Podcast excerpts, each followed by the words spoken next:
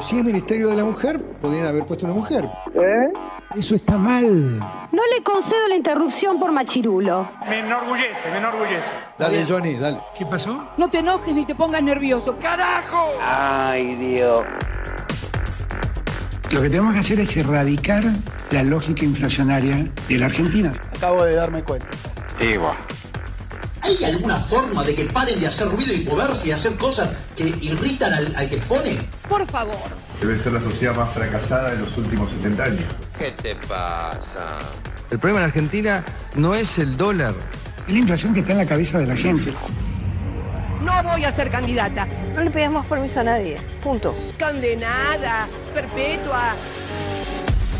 Pero es una experiencia que no le deseo que alguien más la tenga. ¿Sabes cómo le dejan el calzoncillo? Hoy te juro que te atiendo.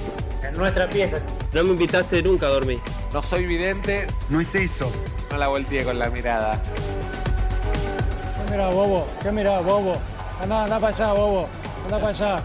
Insúlteme, es un enorme honor, es un enorme honor. Todo hace juego con todo. Lo que hay que entregar es Las ganas que tenés de vivir. No se peleen, señores, no discutan porque la vida es corta y vale la pena hacer vivir. ¿eh? Recuerden, lo que no es puede llegar a ser. Como te ven, te tratan. Y si te ven mal, te maltratan. Y si te ven bien, te contratan.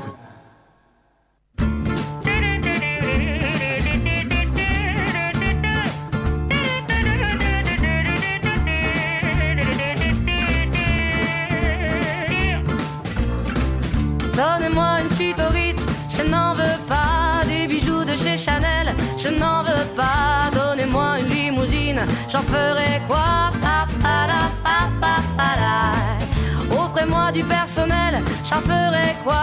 Un manoir à Neuchâtel, ce n'est pas pour moi. Offrez-moi la tour Eiffel, j'en ferai quoi.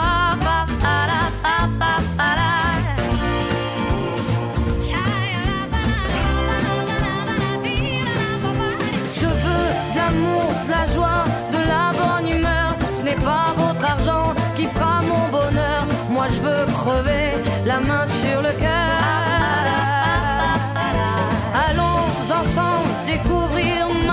Muy buenos días, señores. Y ahora sí, eh, saludando nuevamente a ustedes que están del otro lado. Hoy es un día así como muy gris, ¿no? Eh, medio así como raro. Eh, 13.08 del mediodía, ahora un instante ya te estuvimos contando y en el pase con mi compañero, con Mati Urtak, agradeciéndoles a ustedes, por supuesto que estamos aquí hasta las 15 horas en Ecomedios. Nunca digo, siempre me dicen algunos amigos me escuchan, che, nunca decís el WhatsApp, nunca decís el contestador, nunca decís nada. Y la verdad, quiero decir que es un error absolutamente mío, es una carencia, casi como les diría, como una distrofia mental mía.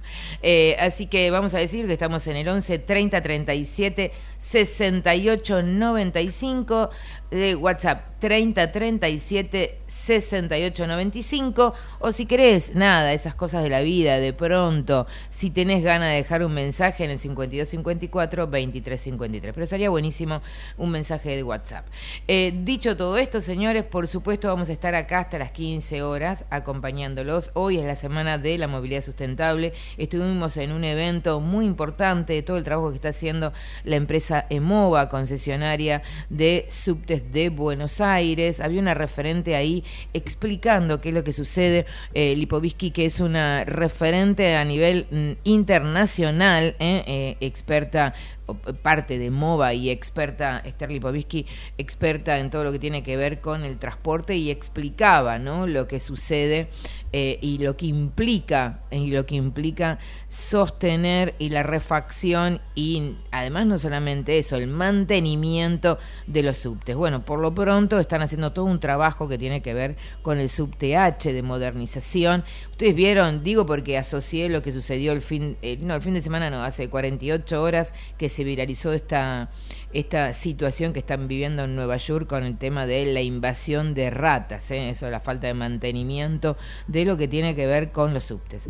Eh, bueno, vamos a ver si también podemos hablar de todo eso. Vamos a tener al señor Moreno hoy aquí, pero no al político, ¿eh? sino a Claudio Moreno de mm, la empresa TGN para entender algo sumamente importante que tiene como denominador común el gas. ¿eh?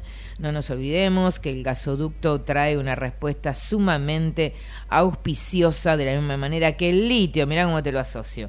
Eh, en un ratito vamos a hablar de todo eso y también vamos a tener en un ratito a Iñaki Gutiérrez ¿eh? para entender eh, el fenómeno Milei o no fenómeno. Las encuestas lo siguen dando en un posicionamiento interesante ¿eh? este, dentro de lo que son las encuestas. La señora Sofía Dre está, lo podemos, a lo mejor la podemos ponchar desde el Zoom o desde algún lugar para que nos cuente cómo viene el deporte. Javi andaba con un poquito de dolor de garganta. Atenti Piu, que hay mucho COVID eh, dando vuelta. Así que atenti Piu con eso. Aumentó 150%. Eh, 150%. 13, 11 del mediodía. Nos presentamos en Sociedad, señores, y ya volvemos. Auspicia, tercer tiempo Necesitamos la energía para vivir. Aprendamos a cuidarla. Ingresa en edenor.com barra consumo. Seguí nuestros consejos para disminuir tu consumo y ahorrar en tu factura. Seamos conscientes. Valoremos la energía. Edenor, 30 años de energía argentina en evolución. Movistar con todo es con Celu. Con Movistar Fibra. Con Movistar TV y con toda la música en el Movistar Arena. Tus conexiones con todo. Tu vida con todo. Movistar con todo. Más información en www.movistar.com.ar. Somos Geneia. Somos número uno en energías renovables en Argentina. Porque generamos más del 30% de la energía eólica nacional. Porque operamos siete parques eólicos y un parque solar. Porque nuestra energía es limpia. El futuro ya es presente. Geneia. En constante generación. Separar los residuos y dejar los reciclables limpios y secos dentro del contenedor verde son pequeños hábitos que podemos sumar para empezar a generar grandes cambios. Juntos podemos construir un futuro mejor. Conoce más en buenosaires.gov.ar barra Ciudad Verde. Brazos abiertos. Buenos Aires Ciudad. En Telecom, potenciamos el futuro. Con los programas Digitalers, Chicas Digitalers y Nuestro Lugar, brindamos formación tecnológica para impulsar el talento digital. Telecom, activamos talento, desarrollamos futuro.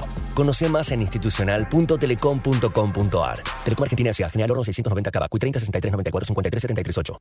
En Unilever acompañamos e impulsamos de manera sustentable el desarrollo del país. Con el consumidor en el centro, innovamos para acercarte a nuestros productos mientras cuidamos el planeta. Esto es posible porque somos más de 3.500 personas que trabajamos para hacer una diferencia positiva en el mundo. Hoy logramos que el 95% de los productos que consumís sean 100% de industria nacional y los exportemos a más de 30 países. No lo hacemos solos. Nuestras pymes son el motor para que sea posible. Unilever, desde hace más de 95 años, junto a las familias argentinas. EMOVA, conectamos con vos. Encontrá toda la información para planificar tu viaje en emova.com.ar. Somos los que fabricamos la tele que tenés colgada en tu casa. Somos los que producimos el aire que acondiciona el clima de tu hogar. Somos los que hacemos el celu que te conecta con el mundo. Somos Afarte. Somos industria.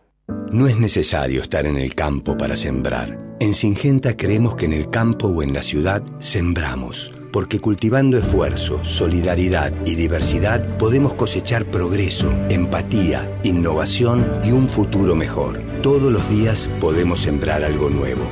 Singenta. El Banco Provincia se está actualizando. Más tecnológico. Tecnológico. Más dinámico. Dinámico. Más innovador innovador. En otras palabras, el Banco Provincia está más 2.3. ¿O no? Vos con tono robótico. Así es, humano. Está más 2.3. Banco Provincia. Derecho al futuro. Futuro.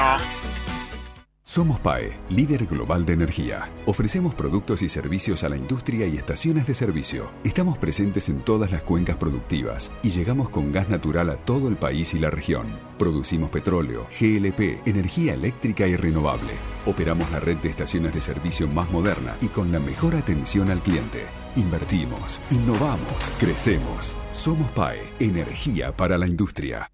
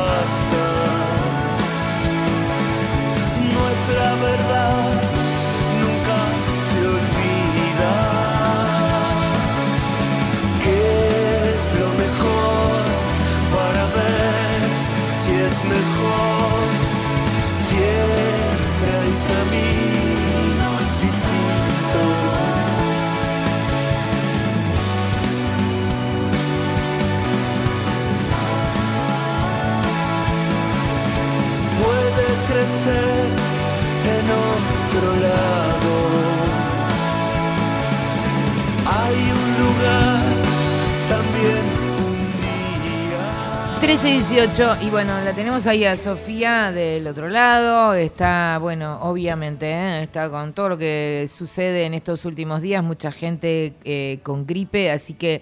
Pero bueno, igual, desde la casa nos va a estar contando cómo viene esta semana con todo lo relacionado al deporte, boquita y demás. Hola Sofi, ¿cómo va? Sara, ¿cómo estás? ¿Todo bien? Bien, todo bien. Ahí te veo, ahí te veo. Qué lindo. Uy, me, trae, me, me recuerdas viejas épocas estas. Uy, no. Esperemos que no. Esperemos que no. Eh, bueno, eh, So, eh, después quédate enganchada porque hoy finalmente vamos a tener a, a- al mentor de TikTok, de, de Miley en TikTok, eh, así que me gustaría que vos también como milenias le preguntes eh, el tema de redes y demás cosas. Bueno, ¿cómo viene el deporte? Mira, vamos a empezar ya mismo con el rugby porque como te había contado hace unos días atrás, estamos en pleno Mundial de Rugby en Francia y en estos mo- momentos se está jugando la selección uruguaya ante Italia y te digo que hace segunditos apenas me saludaste, están Sí. revisando si Uruguay metió un try o no. Para poner un poco en contexto lo que es la situación de, de la selección charrúa, es importante destacar que Uruguay a nivel del resto de los países, de Nueva Zelanda, de Australia, de Sudáfrica, si se quiere, de, de Inglaterra, de Argentina, está en un nivel muy inferior. No tiene este tipo de competencias con, con los All Blacks, por ejemplo, y entonces este partido frente a Italia es muy importante para, para la historia de, la ovalada uruguaya. Insisto en esto, estamos en estos momentos en vivo analizando a ver si les otorgan o no el try iban cayendo frente a Italia, que tiene algunos argentinos, la selección italiana, iban cayendo eh, por 7 a 0. Así que vamos a ver eh, qué determinan los jueces, que serían como el VAR, o sea, en el rugby es TMO, en el fútbol es VAR.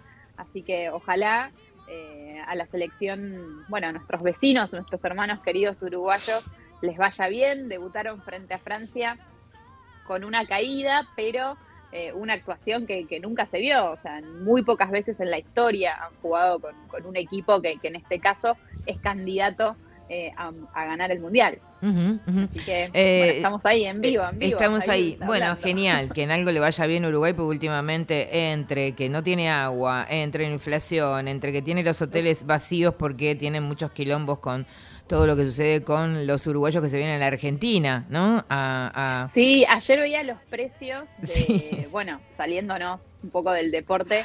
no los precios importa. de, no La sé, ¿Quiere que le diga algo? Lo más importante de todo, la extraño. Sí, bueno, yo también. La extraño acá, acá, ¿no es cierto? ¿No es cierto? Acá nos está diciendo Javi que te extraña también. Bueno, Ay, Un dígame. beso grande a Javi, a Mati. No sé si lo notan, pero tengo algo en la voz, como algo que me, me pica todo el tiempo. No, no, no, no, notamos, nota, pero bueno, lo importante es que lo Mejor. sienta usted. Mejor entonces, mejor que no se note. Le acaban de dar el try a Uruguay, así que empata frente a Italia por 7 a 7. Mm, bien, bien. Bien, vamos, vamos, vamos los uruguayos. hoy Vamos los yoruba. uruguayos. Eh, cuénteme, eh, cuénteme qué, mm, qué, me iba a, hacer- qué me iba a decir, porque yo vi algunos videitos dando vuelta por ahí de Uruguay, que mientras acá sale 300 pesos un shampoo, allá sale 5 mil, no sé si será real. Claro, Pero bueno, hay que ver también la realidad. así, la- a ver, no podemos comparar el sueldo de. Uruguay con el sueldo de Argentina porque no, no tiene sentido hacer cuentas, pero sí trasladando los precios en, en la moneda de ellos a los nuestros, es más caro todavía allá que acá. Digo, a nivel eh, medicamentos, nivel comida, nivel alquileres. Por ejemplo, bueno, acá el tema de los alquileres no, no nos vamos a meter ahí porque ya sabemos que es un tema complicado y que bueno, y preocupante. Pero, por ejemplo, un monoambiente en, una de las principales ciudades de, de Uruguay, como puede ser Montevideo, Punta del Este o, o Maldonado, está arriba de los 300 mil pesos argentinos. El fin de eh, el fin de semana, sí, práct- prácticamente justo este fin de sí, este fin de semana eh, una persona querida acá también que fue parte de Tercer Tiempo emigra eh, a, a España, ¿no? Belén, Sí. productora de acá, Ah, Belén, Belén, productora de acá. eh, migra a España, en realidad a una isla eh, que ahora en este momento no recuerdo cómo se llama, donde hay 20.000 en- 20.000 personas nada más viviendo. Y claro, el tema que me contaba... Marsella, no. eh, No, no, no, no, pero ya me voy a acordar. No, Marsella es en Francia. Ya me voy a acordar. Y mm, claro, los números, ¿no? eh, eh, gana cerca de 800 euros, pero el alquiler son 500. Sí, son mil o mil. vale. ¿Eh? Claro. El, el alquiler promedio en España es mil euros. Claro, esto es una, esto es una islita de 25 mil personas. Eh, y, y digo, los números también, ¿no? Porque hay veces que uno se imagina determinadas realidades. Claro, también eh, algunos números que están medio en, com- en sí, casi te diría en línea con lo que ganan, este, porque el tema los, los impuestos son muy caros, pero bueno, vamos a ver, después en algún momento, dentro de un tiempo, ella ya va con trabajo, su marido no. Sí, Eh, para, mí, para mí es la clave si, si uno decide emigrar después de los 30 años o después de los 25 años, es irse con algo entre las manos, ¿no? Porque hay gente que igual es muy resiliente y que se va sin nada y de repente le empieza a ir bien, pero bueno, no exacto, es fácil. exacto. Pero bueno, señora, eh, cuénteme. Nos fuimos un eh, poco del deporte. Sí, nos fuimos del deporte, como... Messi, te quiero hablar de Messi. No, dígame. Bueno, Messi, que se espera que, que juegue esta tarde, va, a las 20.30 sería en horario de, de Argentina, con el Inter de Miami.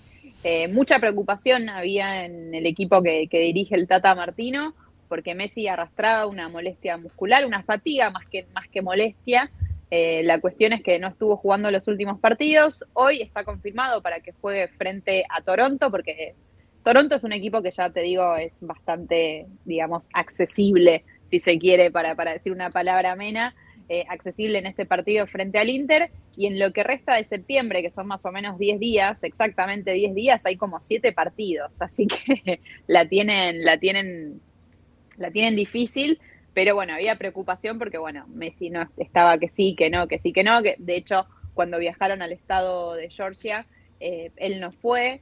Eh, así que para esta tarde está confirmado, por lo que dicen, bueno, los principales medios. Se extraña eh, a la pulga, que bueno, tiene un cambio de look, vos no sé si lo viste, eh, barba rapada, eh, se lo ve, bueno, es Me- Messi es Messi, pero digo, con algunos cambios. Ah, no, no, no, no lo vi. La verdad que no lo vi. No, no lo estuve siguiendo, digamos. Eh, Bueno, de hecho hubo ah, en estos días una entrevista en un streaming al sobrino de, de Lionel Messi y lo que hizo fue revelar, fue muy gracioso, viste que ahora está muy de moda el streaming. Eh, lo que hizo fue revelar cuál era la foto de WhatsApp de Messi. La mostró sí, la foto en el de- streaming. Sí. ¿Qué te imaginas que puede ser la foto de WhatsApp de Messi? Y te estoy mintiendo porque lo vi. Ah, lo vi. Entonces te, eh, te, estoy- te estoy- te estaría mintiendo. Pero eh, bueno, eh, la verdad que es una foto sumamente emblemática y humana. Bueno, eh, ¿lo están, ¿la están saludando por ahí? ¿La están, se- Sí, más la están saludando. Bueno, un poquito. un poquito. Bueno, entonces, eh, 1326. La invito a que se quede en un supuesto, ratito. me quedo. ¿Tiene algo más para vender para aquí, para el programa de aquí en adelante? Vamos a hablar de- del arranque de la Champions League. Sí. Eh, ayer, bueno, la araña, Julián Álvarez, dos golazos eh, frente, bueno, con el Manchester City frente a Belgrado, así que unas palabras de Pep Guardiola impresionantes sobre el argentino, que bueno, ya está más que consolidado en la selección nacional, el ex River, podríamos decir. Y te tengo para decir algo sobre el Monumental y algo sobre la Bombonera. Algo sobre el Monumental, algo sobre la Bombonera. Yo quiero que me diga más o menos cómo podemos hacer para comprar las entradas para el 12 de octubre, para la Uy, no, selección. está re difícil, está re difícil. Pero Ya le- muy, ya muy, muy, Muy difícil. difícil. No, Casi no, un no. camino más inviable. acceso los que son socios, por supuesto, eso siempre hay que aclararlo. Un camino inviable. Pero bueno, No, es ahí inviable, estaremos. es Ahí muy estaremos. difícil. 13, Bueno, me quedo. Oh, quédese, por supuesto, salude si tiene que saludar ahí a alguien que me parece que le, este, le dejaron algo ahí dando vuelta. Sí. Ah, bueno, Sí. ok. Las compras. Las, ah, las compras, bueno. 1327. Volvemos, señores. No, antes de irnos, eh, vamos a compartir el audio. eh, que para mí es un fue un día sumamente importante para mucha gente, pero además para mi criterio volvió la política. Anoche, para mi criterio, volvió la política. Hay mucho ruido en el espacio de Juntos por el Cambio. Los radicales comenzaron a aparecer. Hoy me comentaban eh, que muy de la mano de Lustó, quieren comenzar a tener una fuerte presencia, que estaban muy disuadidos detrás de Junto por el Cambio, salvo Tetaz que se mandó realmente un moco en el día de ayer, ahora vamos a contar, pero mm, de esta manera volvió la política, algunos decían, se los vio muy enojado porque estaba Massa en uno de los balcones, ¿eh? quienes pudimos haber estado en el Congreso sabemos que son espacios que uno tiene que pasar con permiso, pero usted imagínese que todos los que estaban acompañando a Massa ya tienen como un permiso, para hace mucho tiempo que caminan por los pasillos del Congreso. Eh, escuchen lo que sucedía anoche, muy tarde, eh, cuando tuvo media sanción, acompañado por radicales, acompañados por la Libertad Avanza, acompañado por la izquierda, por la izquierda, media sanción, obviamente, del el impuesto a, la a las ganancias.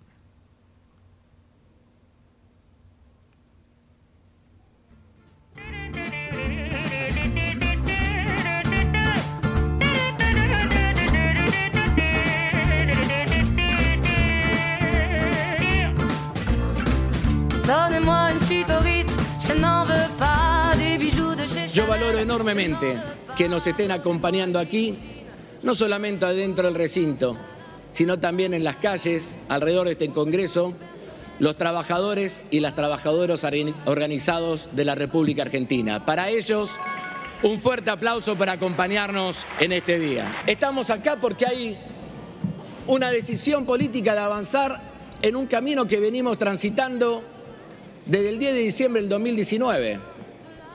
Porque se ha dicho en más de una oportunidad que iniciamos este gobierno con 2,4 millones de argentinos y de argentinas, trabajadores, trabajadoras jubilados alcanzados por este impuesto. Y que ahora tenemos la enorme oportunidad de que 800 mil de los actuales 890 mil trabajadores y trabajadoras alcanzados por el impuesto a las ganancias, dejen de estarlo. Y eso no es el resultado de la casualidad. Bueno, estamos escuchando, eh, por las dudas, porque por ahí a lo mejor este es un video editado en tela, eh, que para mí son, creería yo, lo que más resumen el debate de anoche. Por un lado, eh, lo que plantea Germán Martínez, eh, presidente del bloque Frente de Todos de Santa Fe, porque de esto también está todo lo que tiene que ver con el déficit y el no déficit. Bueno, eh, escuchamos un párrafo más y ya vamos a la nota que teníamos pactada. Eso es el resultado de una decisión política.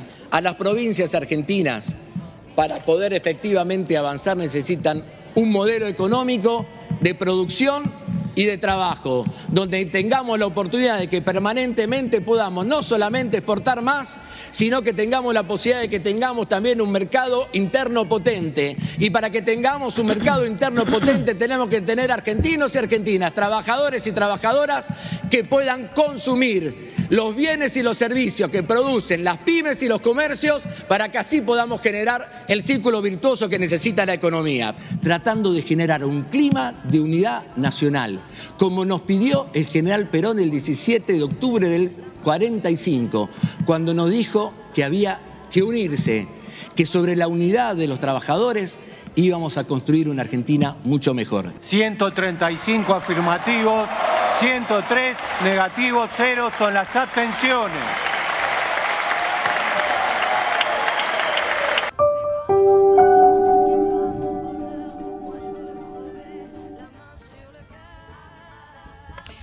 Bueno, ahí escuchábamos ¿eh? el debate de anoche de lo que sucedió en este debate que hace mucho tiempo eh, tenía que ver con el tema de mm, ganancias, ¿eh? el impuesto que algunos consideran que por supuesto no tiene por qué ser un descuento al salario, el salario para nada, el salario para nada es ganancia.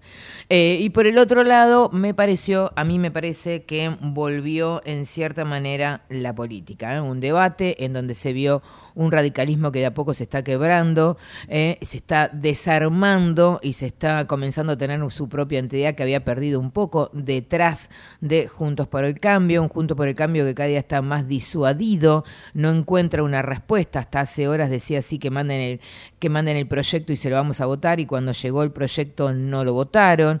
Eh, tampoco una respuesta a Patricia Bullrich porque dijo Patricia Bullrich nos vamos a abstener y sin embargo votaron en contra. Parece que hay como una cierta cefalía en Juntos por el Cambio, un radicalismo que aparece, que votó en foto en voto favorable para el proyecto del Ejecutivo y por el otro lado un Milei que dijo, señores, yo soy eh, genuino, voy a votar porque no estoy de acuerdo con ningún tipo de impuesto. Eh, tenemos del otro lado, como les dije, a Iñaki, eh, este joven, eh, Iñaki Rodríguez, este joven que justamente, Iñaki Gutiérrez, perdón, este joven que... Mm, justamente es el mentor y que a horas de que cuando ganó en Las Paso y tuvimos esos números que posicionaron a Javier Milei, se lo vio en distintas redes y en distintos programas. Hola Iñaki, ¿cómo estás? Sara y Tomaso te saluda aquí en Tercer Tiempo.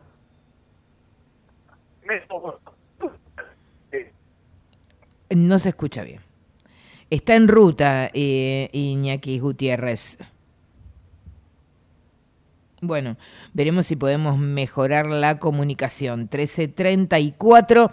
Estamos aquí hasta las 15 horas en Ecomedios em, y para contarles también que hay una situación muy una denuncia del el chef Marty Tegui, una denuncia parecería ser millonaria, una de las personas muy, muy allegada este, eh, es la posible, posible responsable. 13.34, ordenamos un poco todo el club aquí, eh, la tenemos a Sofía, a ver si la volvemos a poder tener a Sofía en línea, a ver si podemos tener a Iñaki Gutiérrez también del otro lado, el hombre está... Eh, eh, ahí está Sofía, el hombre está en ruta. Vemos si podemos recuperar la comunicación. Sofía, ¿estás ahí? Sí, dígame. Sí, una cortita. Uruguay acaba de hacer otro try frente a Italia, así que va ganando 14 a 7 en este mundial. Se está jugando en la ciudad de Nantes, en Francia.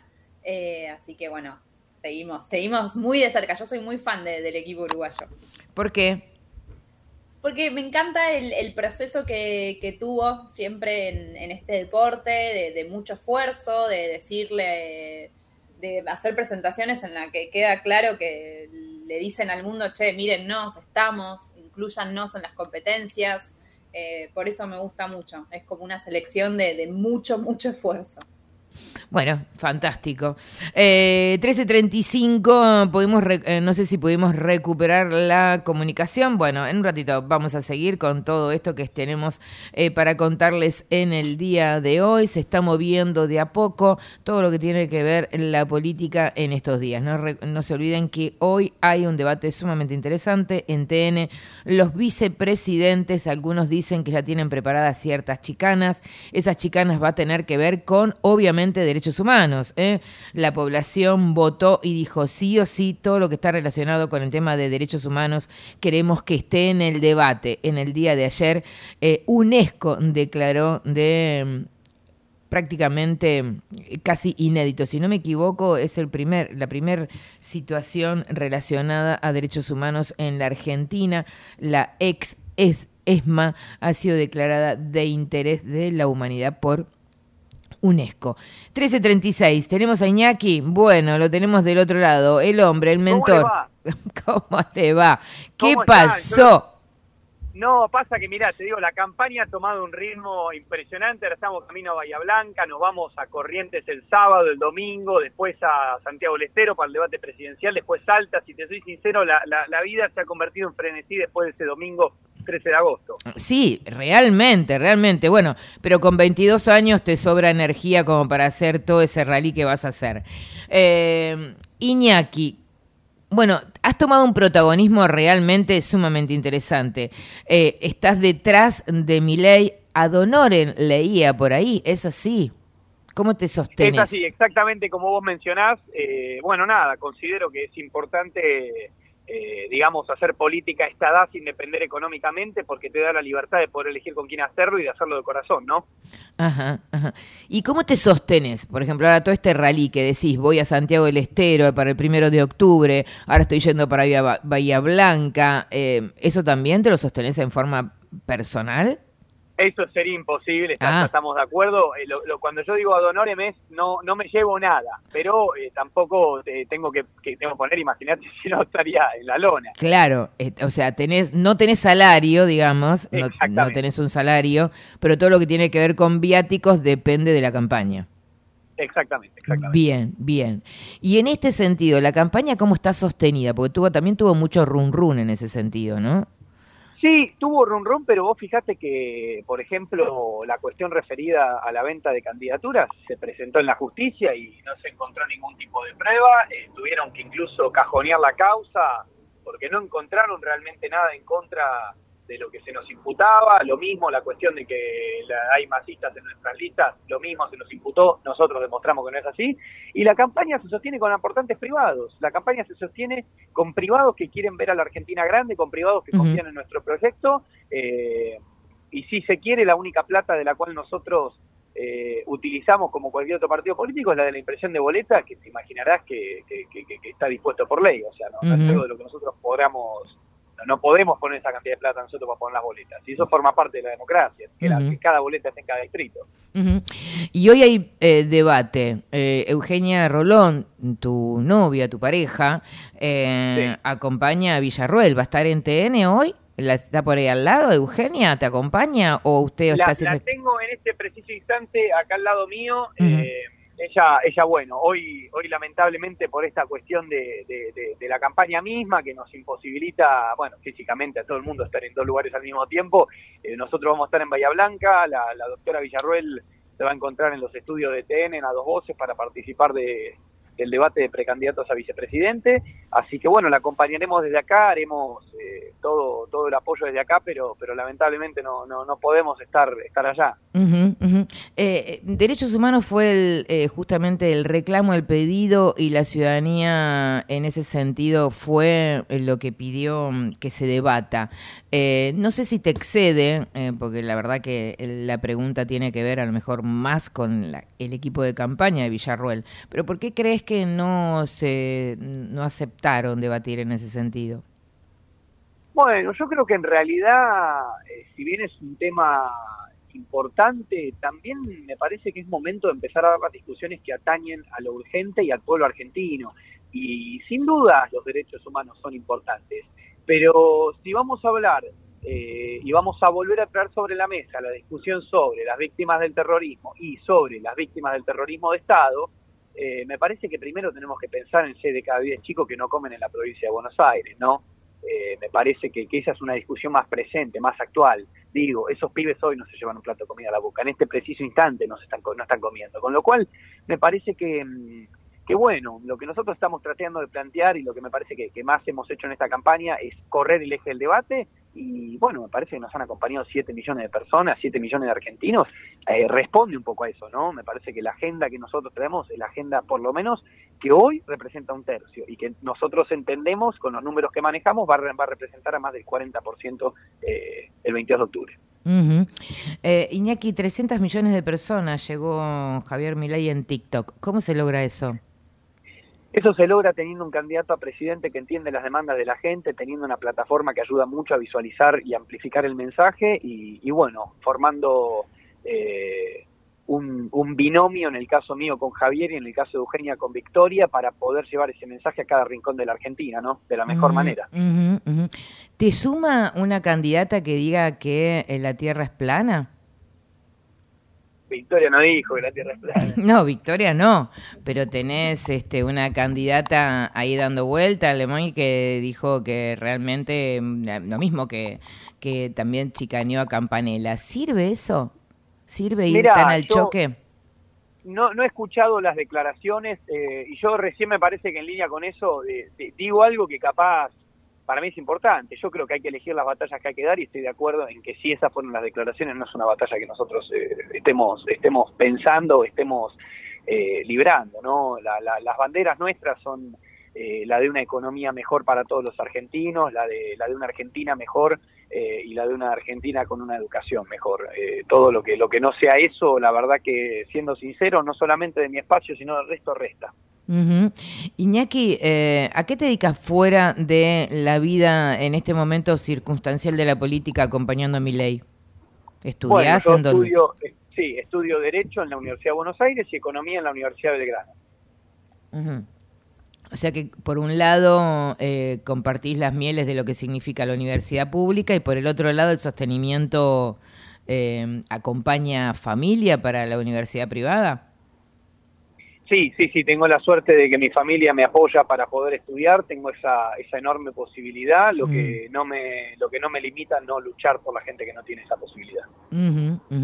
¿Y qué opinas que la educación sea de alguna manera el camino de que sea privada? En realidad lo que nosotros no proponemos es una gestión pública arancelada. Eh, que lo que traería es competencia y nosotros entendemos que siempre, en todo momento y en todo lugar, la competencia trae aparejada beneficios indiscutibles para los consumidores, en este caso alumnos, eh, con lo cual yo, yo creo que es algo bueno eh, e incluso creo que le va a venir bien a la Universidad de Buenos Aires porque va a poder juntar muchísimo más dinero del que junta para poder pagarle a toda la cantidad de profesores que yo he tenido que no les pagan.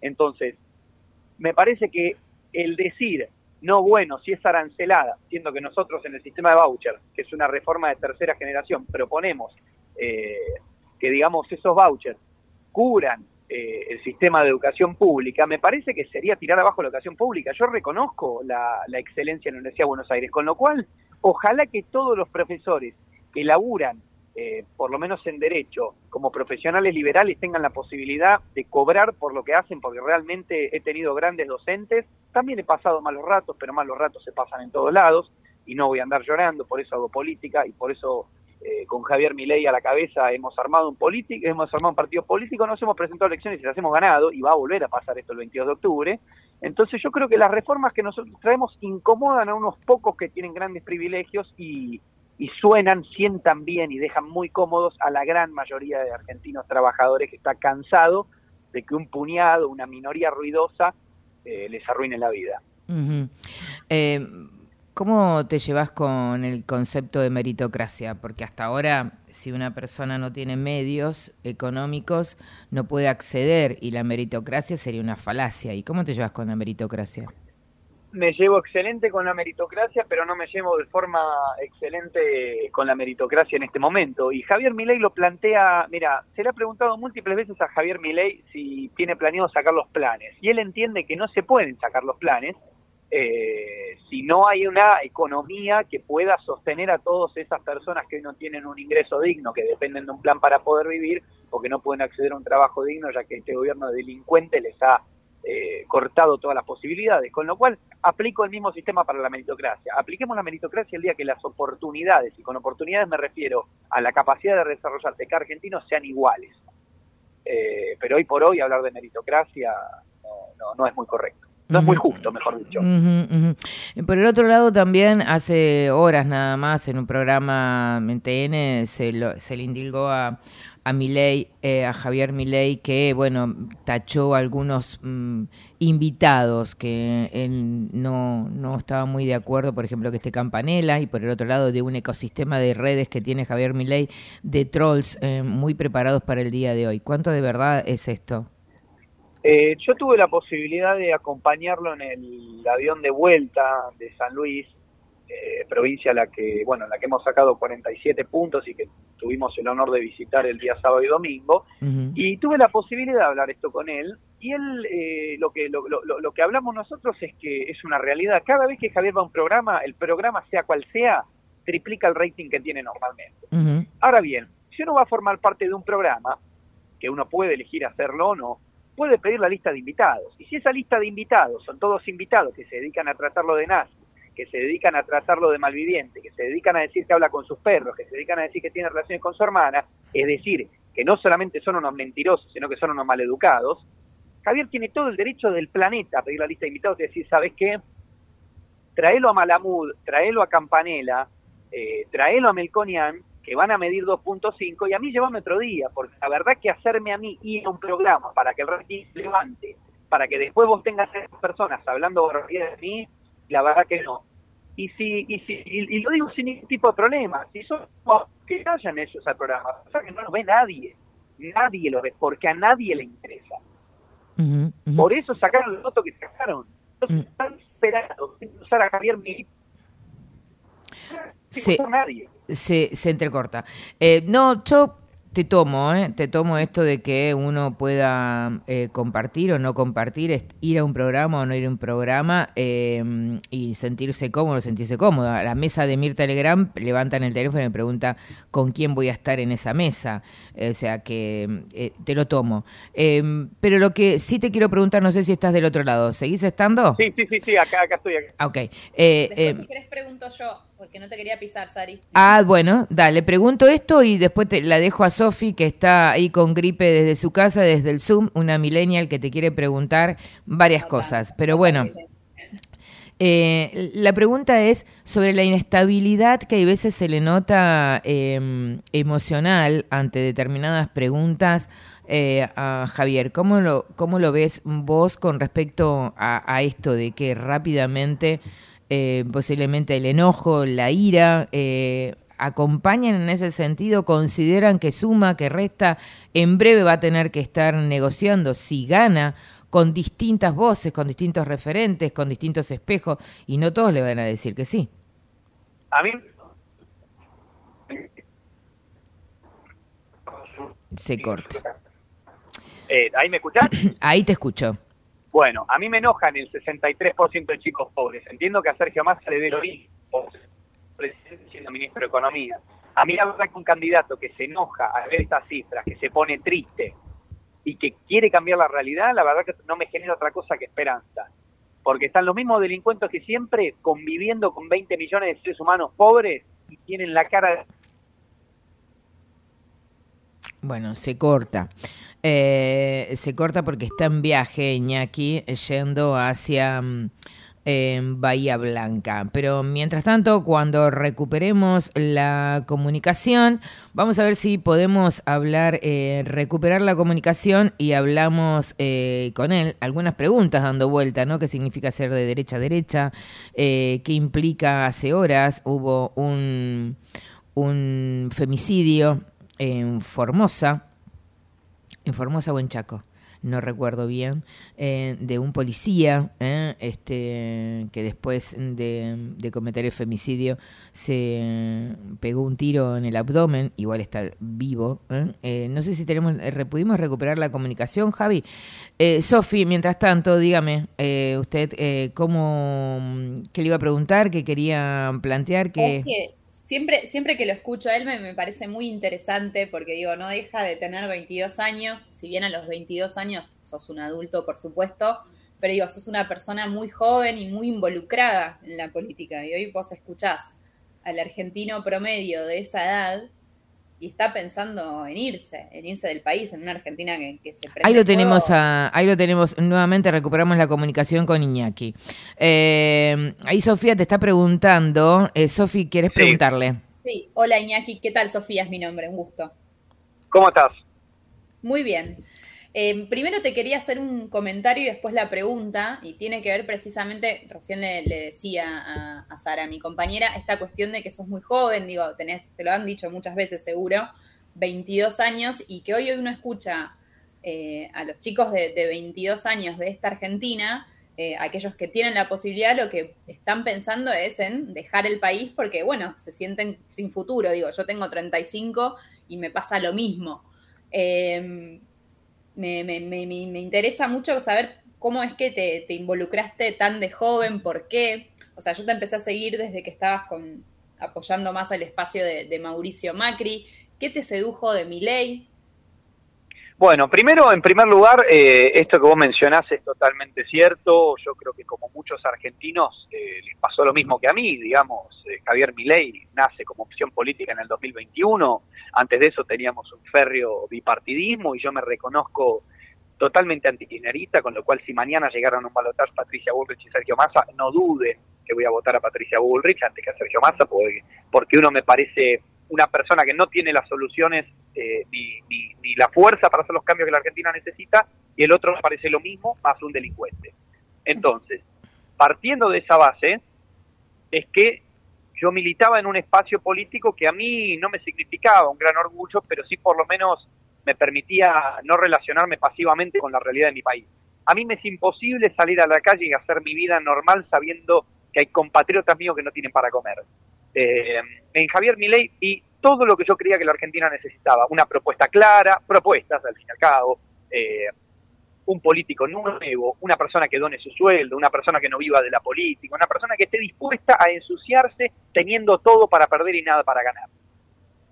Que fue lo que es Javier Milei. Y creo que le ha pasado a un montón de argentinos también. Ahora bien, pasando a la primera pregunta, no, no he podido, no tengo la capacidad de, de, relacionarme pasivamente con lo que pasa acá. Yo no, no, no, no, no puedo, realmente no puedo, no, no me sale. Ponele, ¿cómo es tu relación con los pibes de tu edad? Con, no sé, amigos de la facultad o de lo que sea, de la vida misma, de la calle, de lo que sea.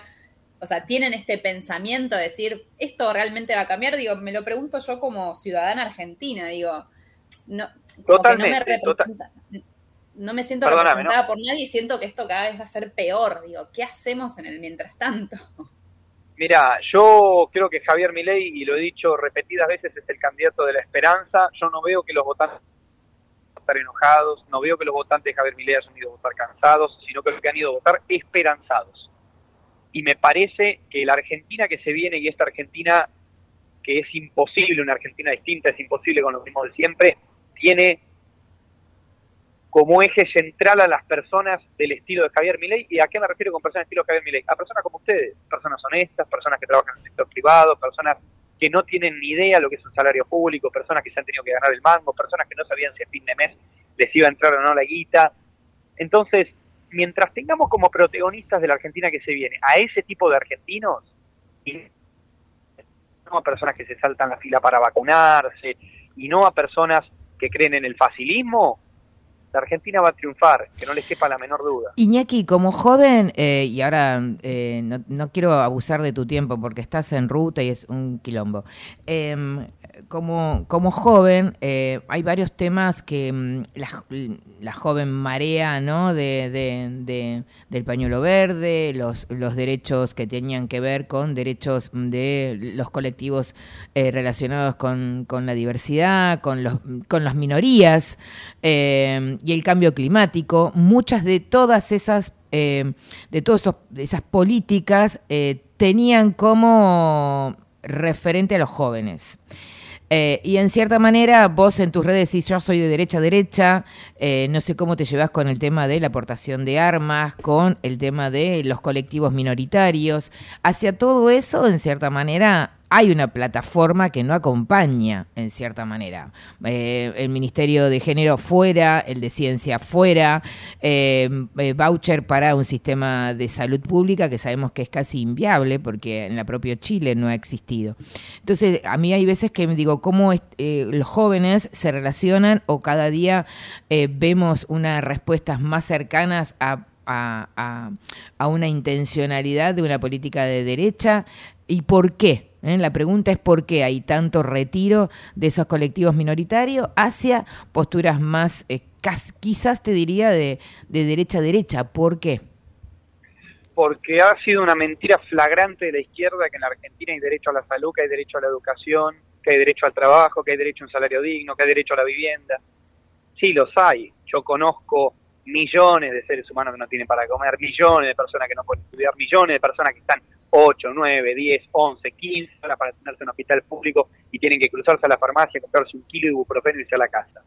Entonces, nos hablan de una pelota de derechos inexistentes que están eh, puestos en la Constitución o que están en diferentes lugares, pero que no, no, realmente no, no. Pero ¿por qué sacarlos y no hacerlos más eficientes? Por ejemplo, ¿por qué, ¿por qué no hacerlos más eficientes en vez de sacarlo? ¿Por qué sacar? Es que nosotros no planteamos sacar esas cosas. Eh, sí, plantean el ministerio, ministerio de Ciencia fuera, el Ministerio de, de Género pero no hay fuera. derecho a un Ministerio de Ciencia ni derecho a un Ministerio de la Mujer. Hay derecho a la salud y derecho al trabajo y derecho a la educación. y a la investigación, a la ciencia ¿Qué hacemos si no tenemos investigación, eh, no, a, a ejercer la investigación. a la Claro, por eso, ¿y qué no hacemos si no tenemos inversión? Lo que plantea mi ley es eh, que todo ese tipo de todo ese presupuesto va a ser absolutamente reducido fuera todo lo que tenga que ver con una inversión relacionada a la ciencia, relacionada al tema género, relacionada al tema ¿cómo hacemos?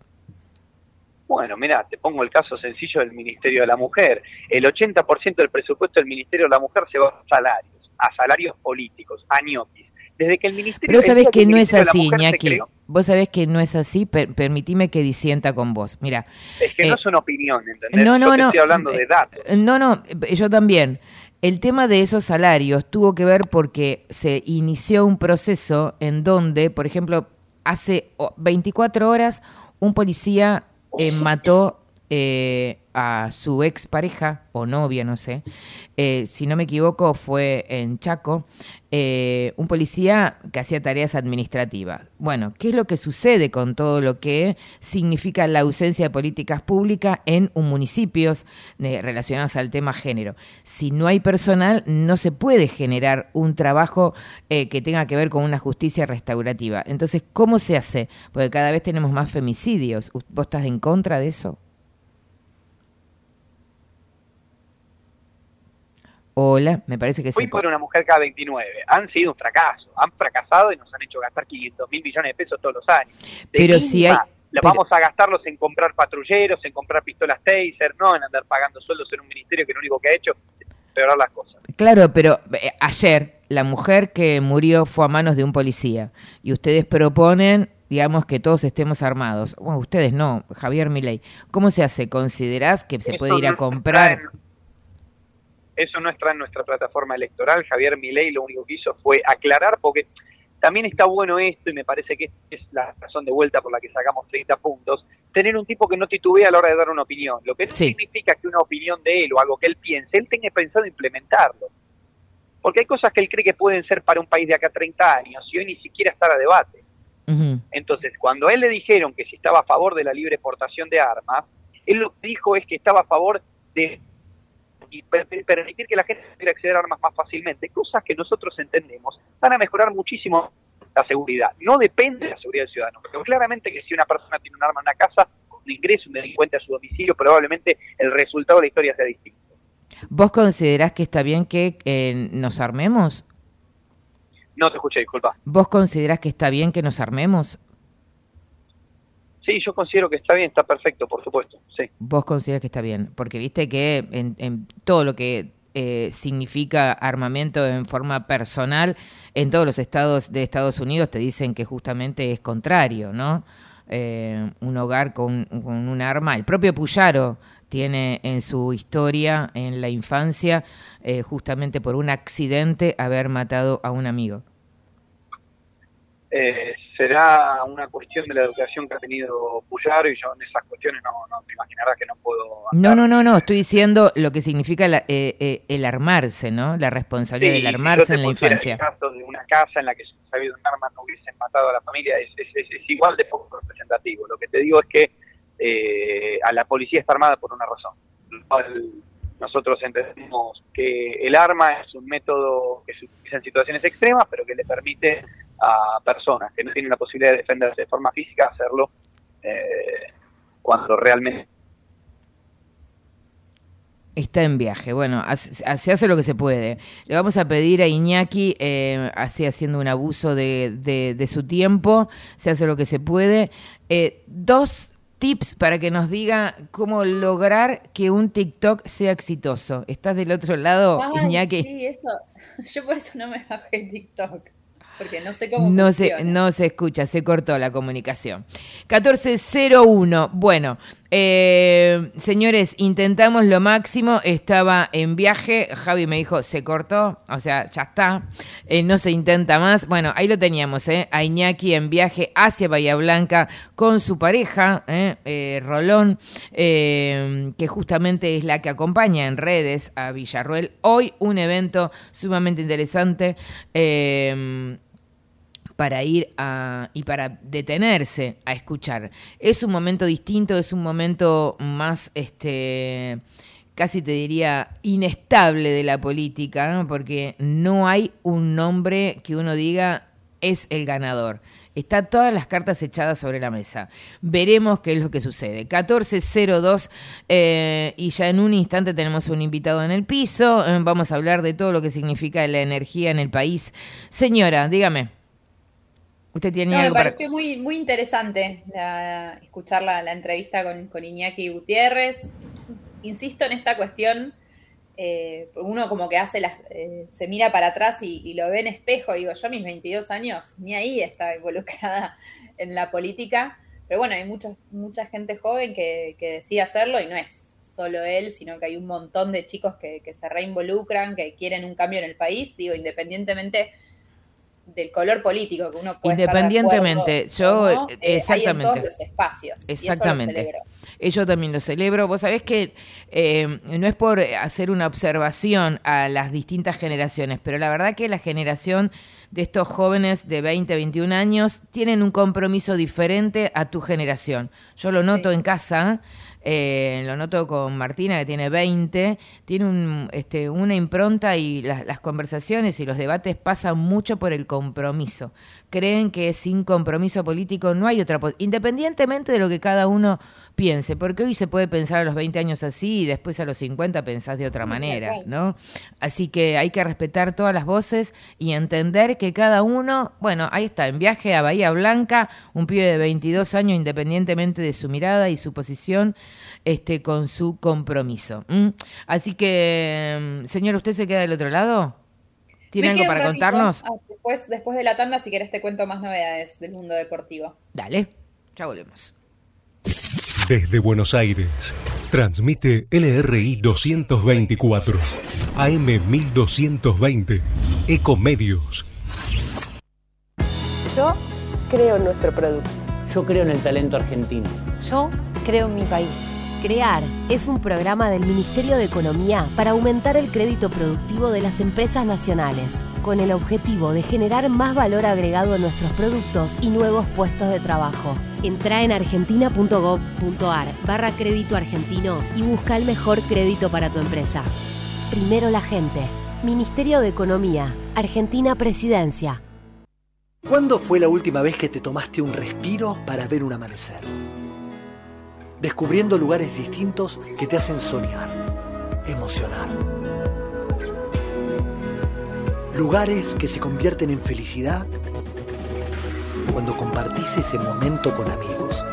¿Cuánto hace que no te tomas un respiro para descubrir algo distinto? Catamarca es mucho más que un destino. American and Merit Hoteles. Primera cadena hotelera argentina. 3, 4 y 5 estrellas. Más de 20 destinos de Argentina y el Cono Sur. Aprovecha el código promocional Puro Branding con el 10% de descuento para los hoteles American Córdoba Park, American Executive Córdoba, American Buenos Aires Park, Merit San Telmo y American Executive Mendoza Hotel hasta fin de año. No válido para fines de semana largos. American and Merit Hoteles. Más de 21 millones de personas dejarán de pagar el IVA en los productos de la canasta básica. Y detrás de ese dato, cuidamos a quienes más lo necesitan. Conoce más en argentina.gov.ar barra programa fortalecimiento. Primero la gente. Ministerio de Economía. Argentina Presidencia.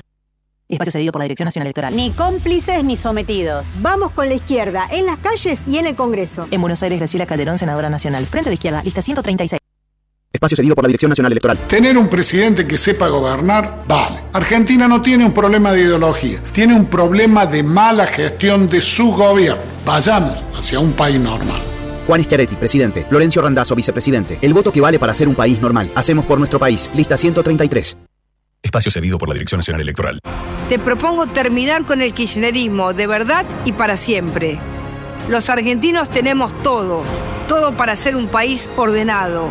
Es ahora y es para siempre. Patricia Bullrich, Luis Petri, candidatos a presidente y vicepresidente de la Nación. Juntos por el cambio, lista 132. Espacio cedido por la Dirección Nacional Electoral. Los argentinos necesitamos un cambio de raíz.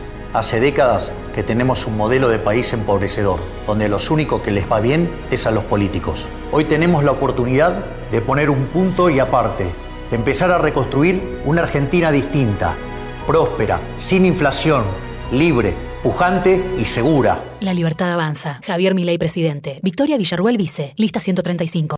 Informate en ecomedios.com. Seguinos en Twitter, arroba ecomedios 1220. Lo que querés volver a escuchar, lo que te perdiste y muchos contenidos exclusivos los podés encontrar en saraditomaso.com.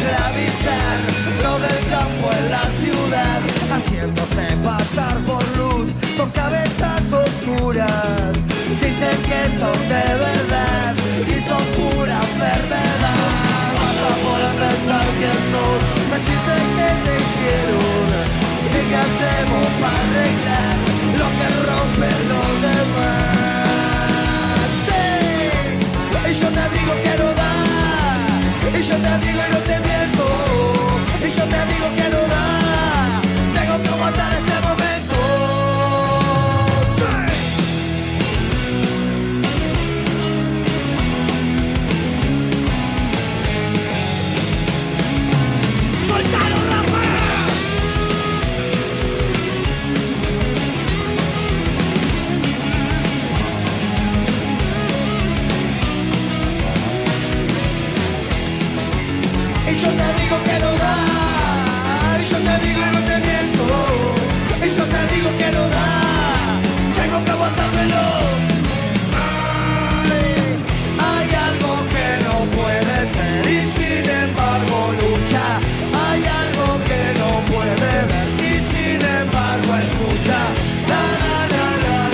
14.10 del mediodía. Estaba hablando con Javi, por supuesto.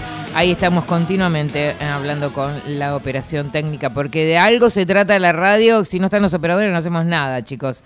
Es así. 14.10 del mediodía. Bueno, quiero contarles que em, está como todo muy movido, ¿no? De las mismas maneras que. Eh, hay una gran sorpresa con lo que puede llegar a suceder en el escenario político. También hay una gran sorpresa lo que puede llegar a suceder a partir de todo lo que tiene que ver en el mundo del sector privado.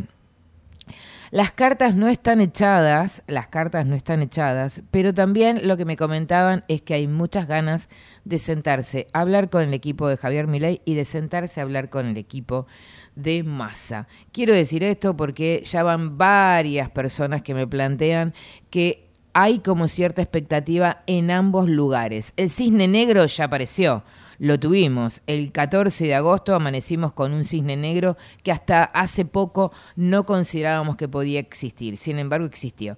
Roberto Aleman fue uno de los que estuvo planteando hace y durante tiempo que podía llegar a existir ese cisne negro. Pero bueno, 14, 11 del mediodía, aquí estamos, 11, 30, 37, 68, 95, 11, 30, 37, 68, 95. Ahí estuvimos hablando muy amablemente eh, con este joven Iñaki, que le pedimos eh, el, el, atrevimiento que nos tire dos tips para ver cómo es TikTok y recién nos dejó un audio muy amable diciendo, Sara, no te pude escuchar, pero se comprometió a venir, así que lo vamos a tener aquí en el piso en algún momento este post debate. ¿eh? Hoy tenemos un debate sumamente interesante en el programa TN, los vicepresidentes. ¿Cuáles son las chicanas? Las veremos y las encontraremos seguramente a partir de los grandes equipos que están armando. Me parece a mí que va a tener que ver con el tema de derechos humanos. Hace horas nada más la UNESCO declaró ¿eh? de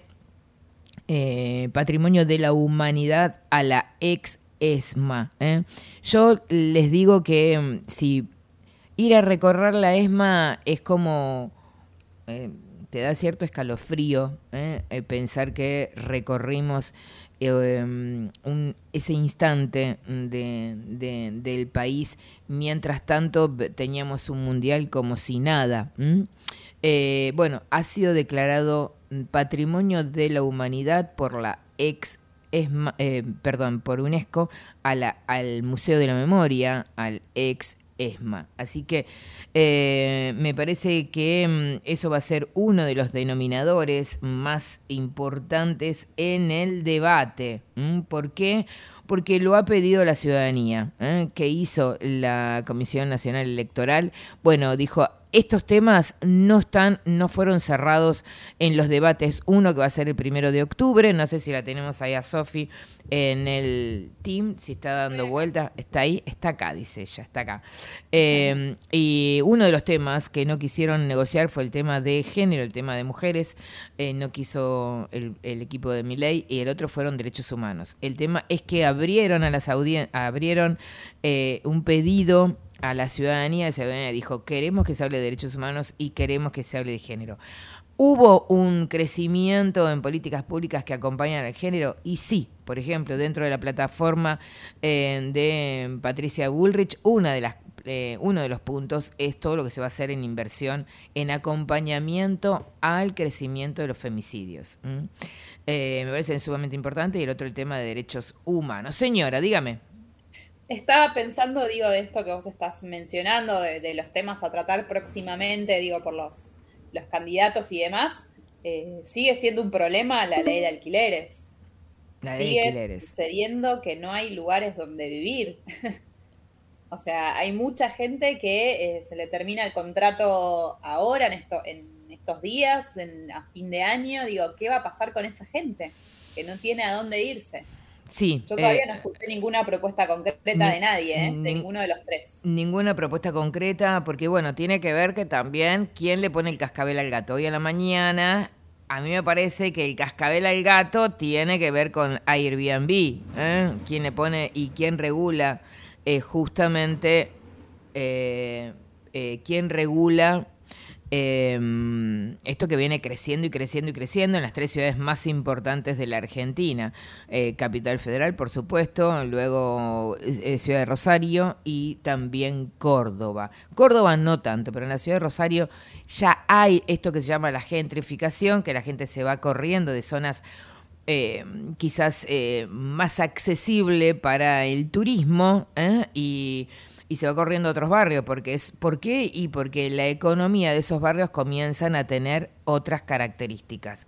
Más caras, departamentos más caros para alquilar, viviendo... Eh, la economía relacionada a todo lo que tiene que ver con el alimento más caro también, bares más relacionados al tema del turismo. Entonces aparece el fenómeno de la gentrificación. Hoy a la mañana María O'Donnell hablaba con Jorge Macri por el fenómeno que se da en la ciudad de, de en Capital Federal, perdón, con el código urbanístico. ¿Qué es esto? Este código urbanístico que vemos que crecen edificios a mansalva. Bueno, estuvieron paralizados por la por la pandemia y ahora te encontrás que sobre todo en la zona de Belgrano, Bajo Belgrano y Núñez, el crecimiento urbanístico es tremendo.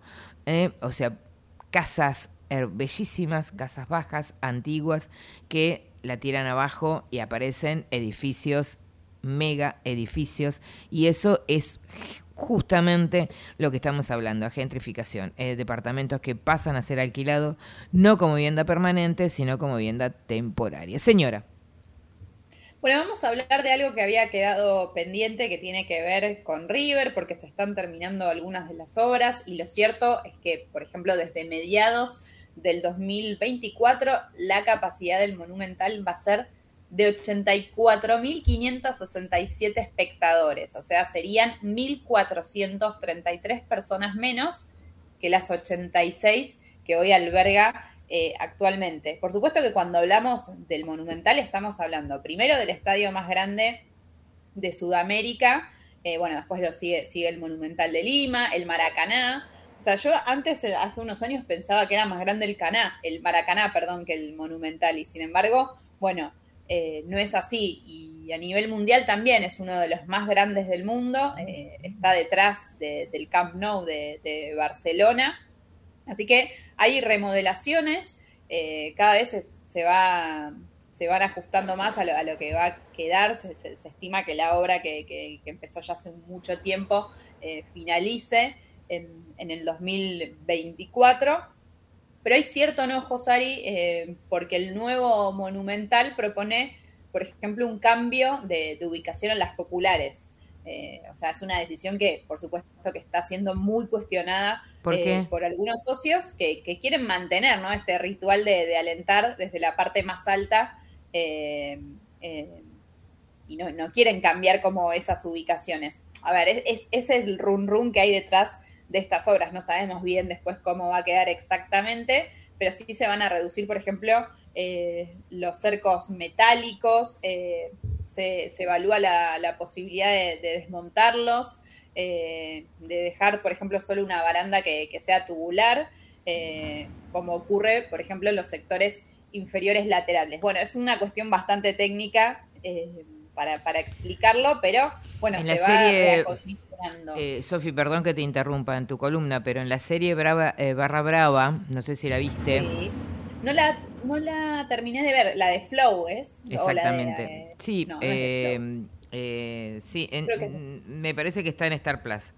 Eh, la serie Barra, Barra Brava, la verdad que es mm, fuerte, pero ves justamente lo que sería lo que vos estás planteando, la, la, parte alta en donde se ubican casi siempre los barras. Hay una foto dando vuelta de Santilli en ese lugar, eh, como estás ya que estás hablando de River, eh, con todos los barras. Eh, hay una foto muy emblemática que hacen lo imposible para bajarla de todos los lugares, que está Santilli con los barras de hace unos cuantos años atrás de River. Un, un, Santilli muy relacionado con la, con, con la sí, no te digo con las barras bravas, pero sí con, con los muchachos del tablón. Bueno, pero supimos siempre que, que, existe la connivencia de, los barras con la policía, con algunos sectores de la política. Digo, está mal, sí, pero no me sorprende ningún, ningún tipo de imagen. Sí, hay una foto dando vuelta, después te la voy a pasar, me lo pasó hace poco. No la vi a la foto. Una persona, eh, sí, eh, con algunas personas eh, relacionados que estuvieron detenidos y todo. Eh, hay como ciertos, eh, no te digo que vínculos, pero por lo menos están cerca. bueno, una de las cositas más que quería agregar, que esto es importante, viste que siempre que juega River la zona de Núñez se vuelve, bueno, un caos eh, no solo por el tema de que los trapitos te, arrancan la cabeza, o sea, te estacionan en el estacionamiento de tu casa, siempre es un tema cuando juega River en Núñez y, todo lo que sucede alrededor, pero sí es verdad que en el mes que viene, precisamente en octubre, va a estar renovado el estacionamiento, que si bien, a ver, tiene una capacidad, de la capacidad antes era de 500 autos, bueno, ahora va a pasar a 1400 autos. Eh, después en enero vamos a tener eh, el puente peatonal eh, metálico con vidrios así en los laterales que, va a permitir, esto está bueno porque va a permitir el acceso directo a la cancha desde las cocheras. O sea, capaz que todo este tipo de obras ayuden un poco a, mermar el iba a decir el quilombo, pero bueno, un poco el O sea que, ya lo dijiste, o sea que esto es toda una inversión de, de Brito. Sí, sí, sí, es una inversión grande, o sea, es un, bueno, es un River, ya por algo le dicen el millonario, ¿no? Eh, es un club que tiene, digamos, que, que recibe muy buenos muy buenos ingresos de, la venta de jugadores y, demás. Es toda una institución, ¿no? Empecemos en el colegio, en, todo lo que todo lo que tiene. Bueno, por lo pronto es sumamente interesante que sea mm, una, eh, una inversión que vuelve al club. ¿eh? Señora, em, no, no me habló nada de Boca, ¿qué pasó?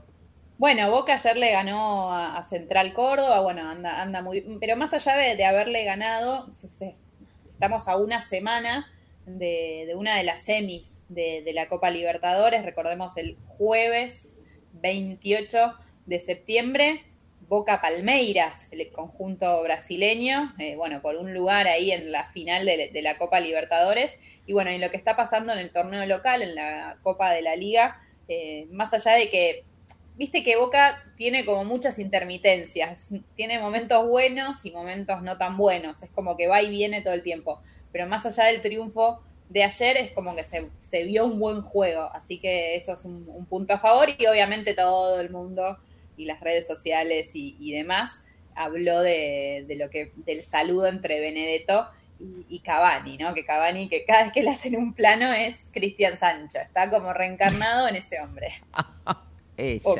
no me cosifique, no me cosifique a la gente. Bueno, señores. No me cosifique a la gente. Bueno, señores, 1423, el peor momento de Germán Martitegui. Estamos leyendo los portales. Bueno, eh, se habla de un, un robo millonario. Eh, realmente indican él, o por lo menos personas cercanas a Germán Martitegui, eh, una cercanía, una cercanía eh, con la persona que mm, acompañaba en todo lo que tenía que ver con el cuidado de los niños y la casa. 1424, vamos mm, a seguir con algo que está relacionado eh, a la inversión social y de qué manera las empresas vienen trabajando hace mucho tiempo en algo que está relacionado a la energía. Para mi criterio, hace mucho que no veía un evento del tamaño que vi hace unos días en el IAPG, ahí en la rural. Eh, por lo menos, por lo menos había un marco de gran esperanza lo que viene y las consecuencias del litio, minería, eh, el gas, el, el gasoducto y demás. En un ratito nada más hablamos con una empresa, con una, con un formato de decir, bueno, ¿qué pasa con la energía en la Argentina? Acá en el piso, en un ratito. Vamos la radio.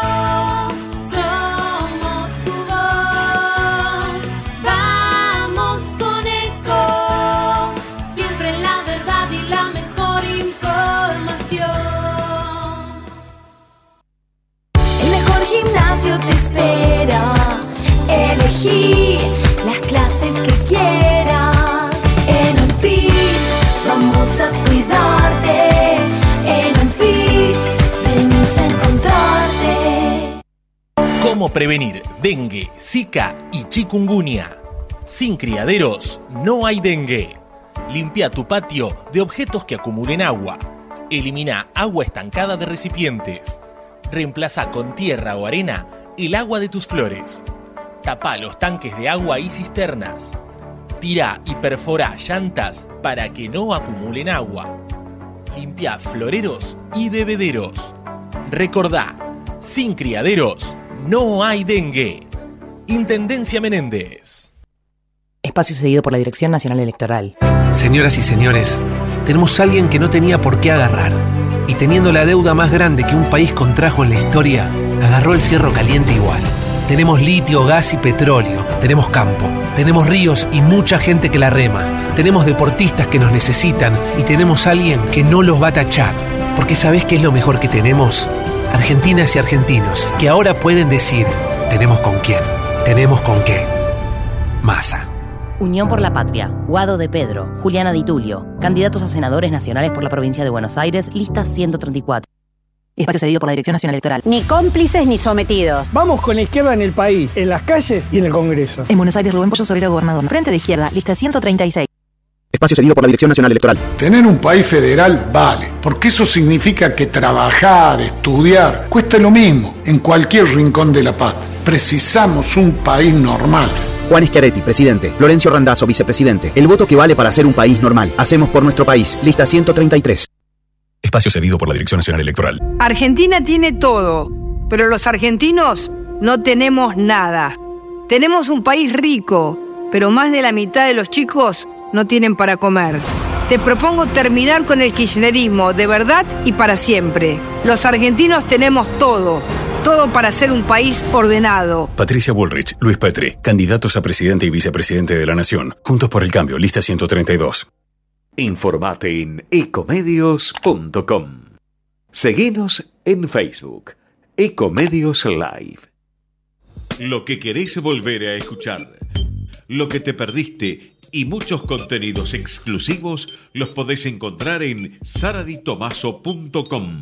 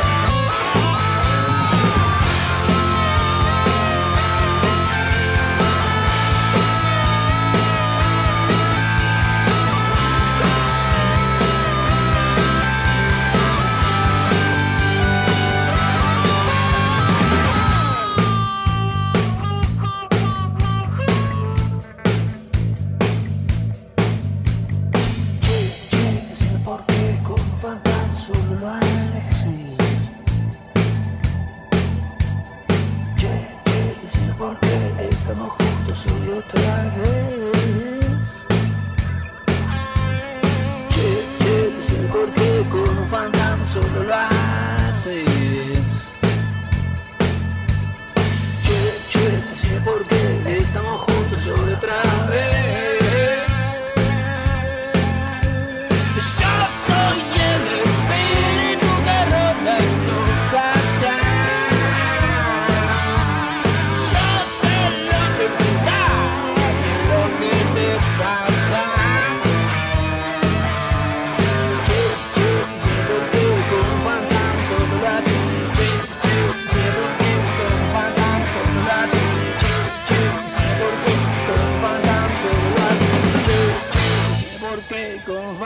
Solo lo. Lo que querés volver a escuchar, lo que te perdiste y muchos contenidos exclusivos los podés encontrar en saraditomaso.com.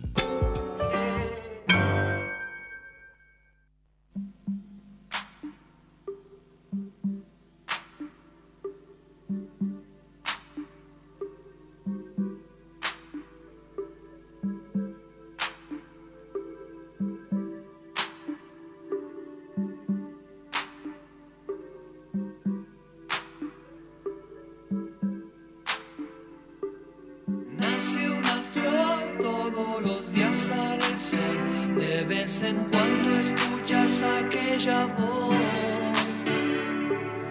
como de pan gustosa de cantar en los aleros de la mente con las chicharras.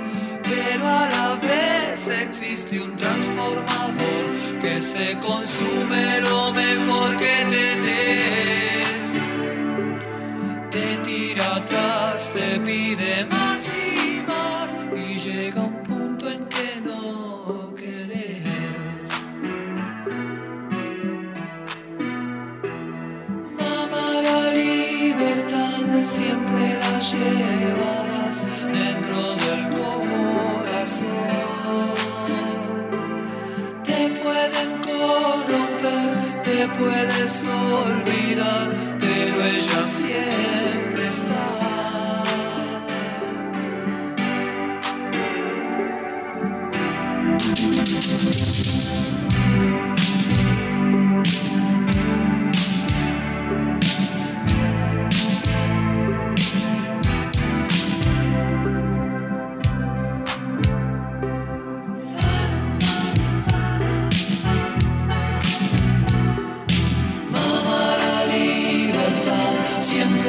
Llevarás dentro del corazón.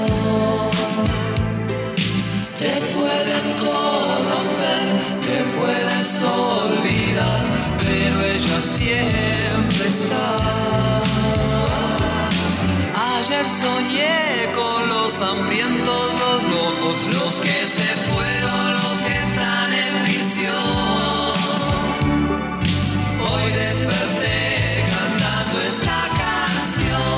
ya fue escrita hace tiempo atrás.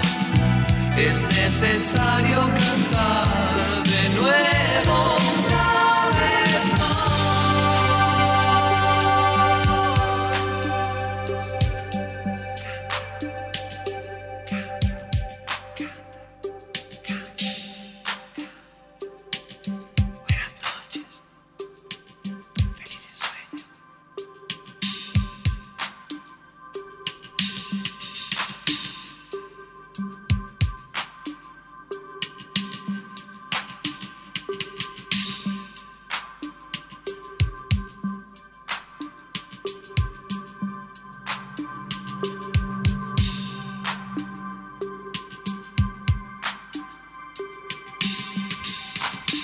14.36 y bueno, nos detuvimos un poquito porque obviamente cuando hay un invitado medio como que se desordena un poco todo el rancho porque es así, este, estábamos ahí eh, conversando, cosa que ustedes saben que yo amo conversar. Eh, 14.36, seguimos aquí en tercer tiempo, tenemos media hora hasta las 15 horas y tenemos un invitado en el día de hoy que tiene que ver nada más nada menos con la energía, con el foco puesto en la energía, un evento que yo les dije que me quedé sorprendida hace unos días ahí en la rural, todo el mundo energético estaba ahí, había mucha moneda que no, no huele a... mm, peso argento. Eh, pero tenemos, huele a otro, a otra cosa, ¿no? Pero bueno, no importa. Eh, tenemos aquí a mi lado a Claudio Moreno, responsable del área de sustentabilidad de TGN. Eh, hace muchos años que está en la compañía y hoy tenemos el placer. Se vino hasta acá, con un obelisco cortado. Así que gracias, Claudio. Bueno, muchísimas gracias Sara por la invitación, gracias por la oportunidad para contar lo que hacemos, contar nuestra experiencia, lo que, hace, lo que venimos haciendo en materia de eh, responsabilidad social, corporativa y además también en cuestiones vinculadas que son centrales a la sostenibilidad de la actividad y de la industria también. Eh, hace unos días es- estuve en un panel, ¿no? En donde todavía este, este resabio que tenemos de no decir o no plantear lo que significa para una compañía eh, a nivel corporativo la inversión social, ¿no? Lo que implica la sostenibilidad en estos puntos, en estos pilares. Eh, las compañías, independientemente de la industria que tengan, siempre tienen un punto puesto en eh, posiblemente esa sensibilidad eh, que dicen, bueno, che, estoy haciendo algo, eh, tengo capital humano eh, y en, realidad tengo que acompañar el proceso del país que esté transitando. En estos tantos años que estás en TGN, ¿cuál ha sido el denominador común que se mantuvo? El denominador, a ver, eh, la historia de la responsabilidad social y la responsabilidad social corporativa, el comportamiento empresarial responsable, como ahora lo denomina la OCDE, creo que tuvo muchos cambios y los cambios a los que nos hemos ido adaptando no, no son muy diferentes a los que han experimentado las demás compañías y las demás industrias. Bueno, nosotros, como todos sabemos, cuando empezó, eh, digamos, el tema de la responsabilidad social, venía de una tradición mucho más orientada a una mirada filantrópica, una mirada de cómo contribuyo con la sociedad, independientemente de lo que es la estrategia corporativa o lo que son los negocios o que son las relaciones comerciales y las cadenas de valor en las que la, empresa está inserta.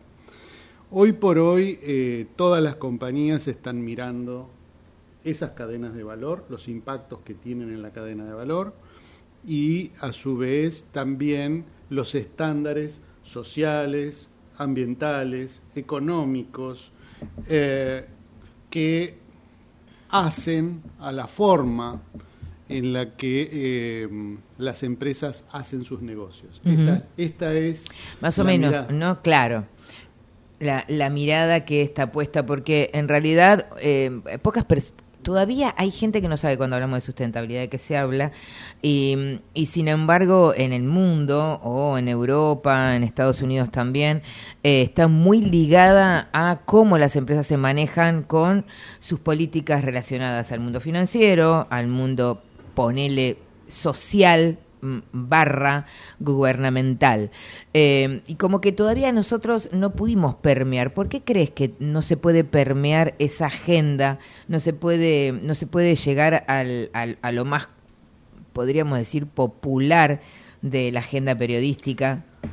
No sé, yo no estoy tan seguro de eso. Yo percibo muchos cambios. Además Ajá. de trabajar en TGN, eh, soy docente universitario y mm, doy clases de temas vinculados con lo ambiental, con, con sustentabilidad. Y los estudiantes, yo recuerdo hace 15 años, le preguntabas a un estudiante eh, qué era para, para él o para ella la responsabilidad social y te comentaba algo y bueno, cómo las empresas hacen donaciones o cómo las empresas hacen algo en favor de la comunidad, cómo contribuyen.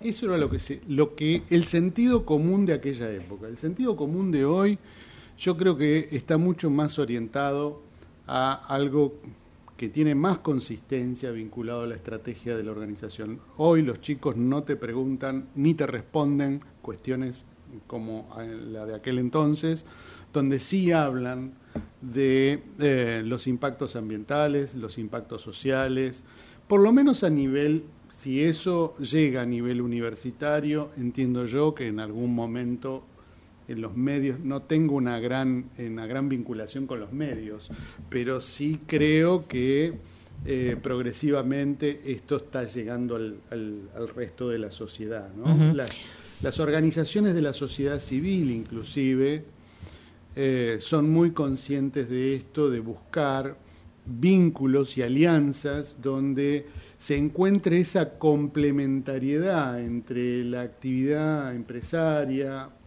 eh, los fines relacionados con el, valor social que agrega una empresa a la comunidad a partir de lo que sabe hacer y eh, la, la vocación por el impacto social que la organización de la sociedad civil persigue. Me parece que eh, eso yo percibo que ha cambiado muchísimo y seguramente va a seguir cambiando, porque todos estos temas son, digamos, son bastante nuevos. la impronta, pensemos, por ejemplo, el concepto de desarrollo sostenible es de 1987, la primera vez que se acuñó, Harlem Brundtland acuñó el concepto de desarrollo sostenible pensando en eh, el triple, lo que comúnmente denominamos triple impacto, lo económico, lo social y lo ambiental, y también pensando en las futuras generaciones.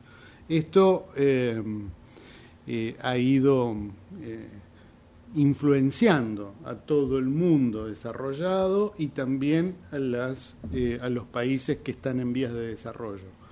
Pensemos, por ejemplo, hoy por hoy las empresas transnacionales, multinacionales que tienen que operar en un país tienen que seguir los mismos estándares a eso me refería. En sus, en sus países de origen. No claro eh, digamos, eh, independientemente, cuando digo estándar, perdón, quiero aclarar esto, cuando digo estándar no estoy hablando de un estándar técnico, sino que estoy hablando de estándares normativos eh, que hacen a lo social y a lo, a lo ambiental, leyes laborales, digamos, trabajo decente, los estándares vinculados a, la que, a los que las instituciones supranacionales como Naciones Unidas, la Unión Europea, exigen exigen y motorizan. Exacto. Porque eh, de esta manera, si un país, si una gran organización privada o eh, de naturaleza pública quiere eh, participar del mundo de los negocios, tiene que pensar en estos temas. Exactamente. Y estamos hablando con Claudio Moreno de TGN y ustedes saben que, bueno, si hay algo que atravesó la agenda ha sido el gasoducto.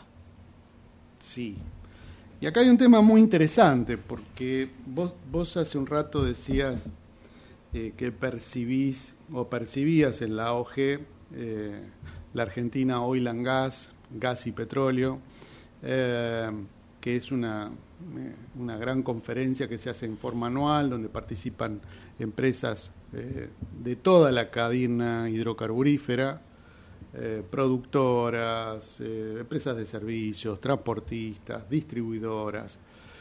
Eh, y es como una gran feria en la que se concertan encuentros y también se hacen muchas conferencias relacionadas con el desarrollo de la industria en el país. bueno, la Argentina tiene una enorme oportunidad todos sabemos que en el mundo se está discutiendo digamos, la transición energética. Y de la mano de la transición energética estamos hablando de una transición justa. La transición, ¿Cómo sería eso, transición justa? Transición justa pensando en el equilibrio que hay en el desarrollo entre los países. Sobre todo, esto viene muy, de la mano de las discusiones eh, medioambientales, ¿no? del tema ambiental, de las conferencias de las partes, en la, en la Convención Marco de Naciones Unidas para el Cambio Climático se, discute, se viene discutiendo sistemáticamente esto, donde los países en vías de desarrollo tienen mucho para aportar y también mucho, una necesidad muy eh, acuciante de desarrollarse para incorporar a la población que está fuera del sistema económico. Y acá tenemos eh, países con, bueno, tenemos pobreza eh, muy significativa que tenemos que tratar de eh, morigerar los impactos sobre la pobreza, la desigualdad entre países y la desigualdad que hay en las poblaciones de los distintos países. Esto eh, trae aparejado no solo una cuestión moral, sino también una, una cuestión de viabilidad de las actividades que se desarrollan dentro de esos territorios. Y esto es un tema central. Esto es un tema central. Este gasoducto, eh, que ha sido el primer tramo, que ha sido una política pública donde decíamos, bueno, capaz que no lo vemos, capaz que no lo vemos, y sin embargo en, lo pudimos ver. En, eh, em, y no solamente ver, sino que además hay un proyecto de crecimiento de este gasoducto. ¿Qué implicancia tiene para la Argentina? Eh, es más que el gasoducto. El gasoducto es un medio para poder eh, llevar energía a distintas áreas del país y también aprovechar saldos exportables que va a traer beneficios económicos. Ya los está trayendo, digamos. Eh, el déficit de la balanza comercial energética se viene reduciendo y eh, creemos que el año que viene vamos a tener un saldo pequeño pero favorable. Eh, y el, el, gasoducto contribuye con el abastecimiento interno que enfrenta desafíos importantes. ¿no?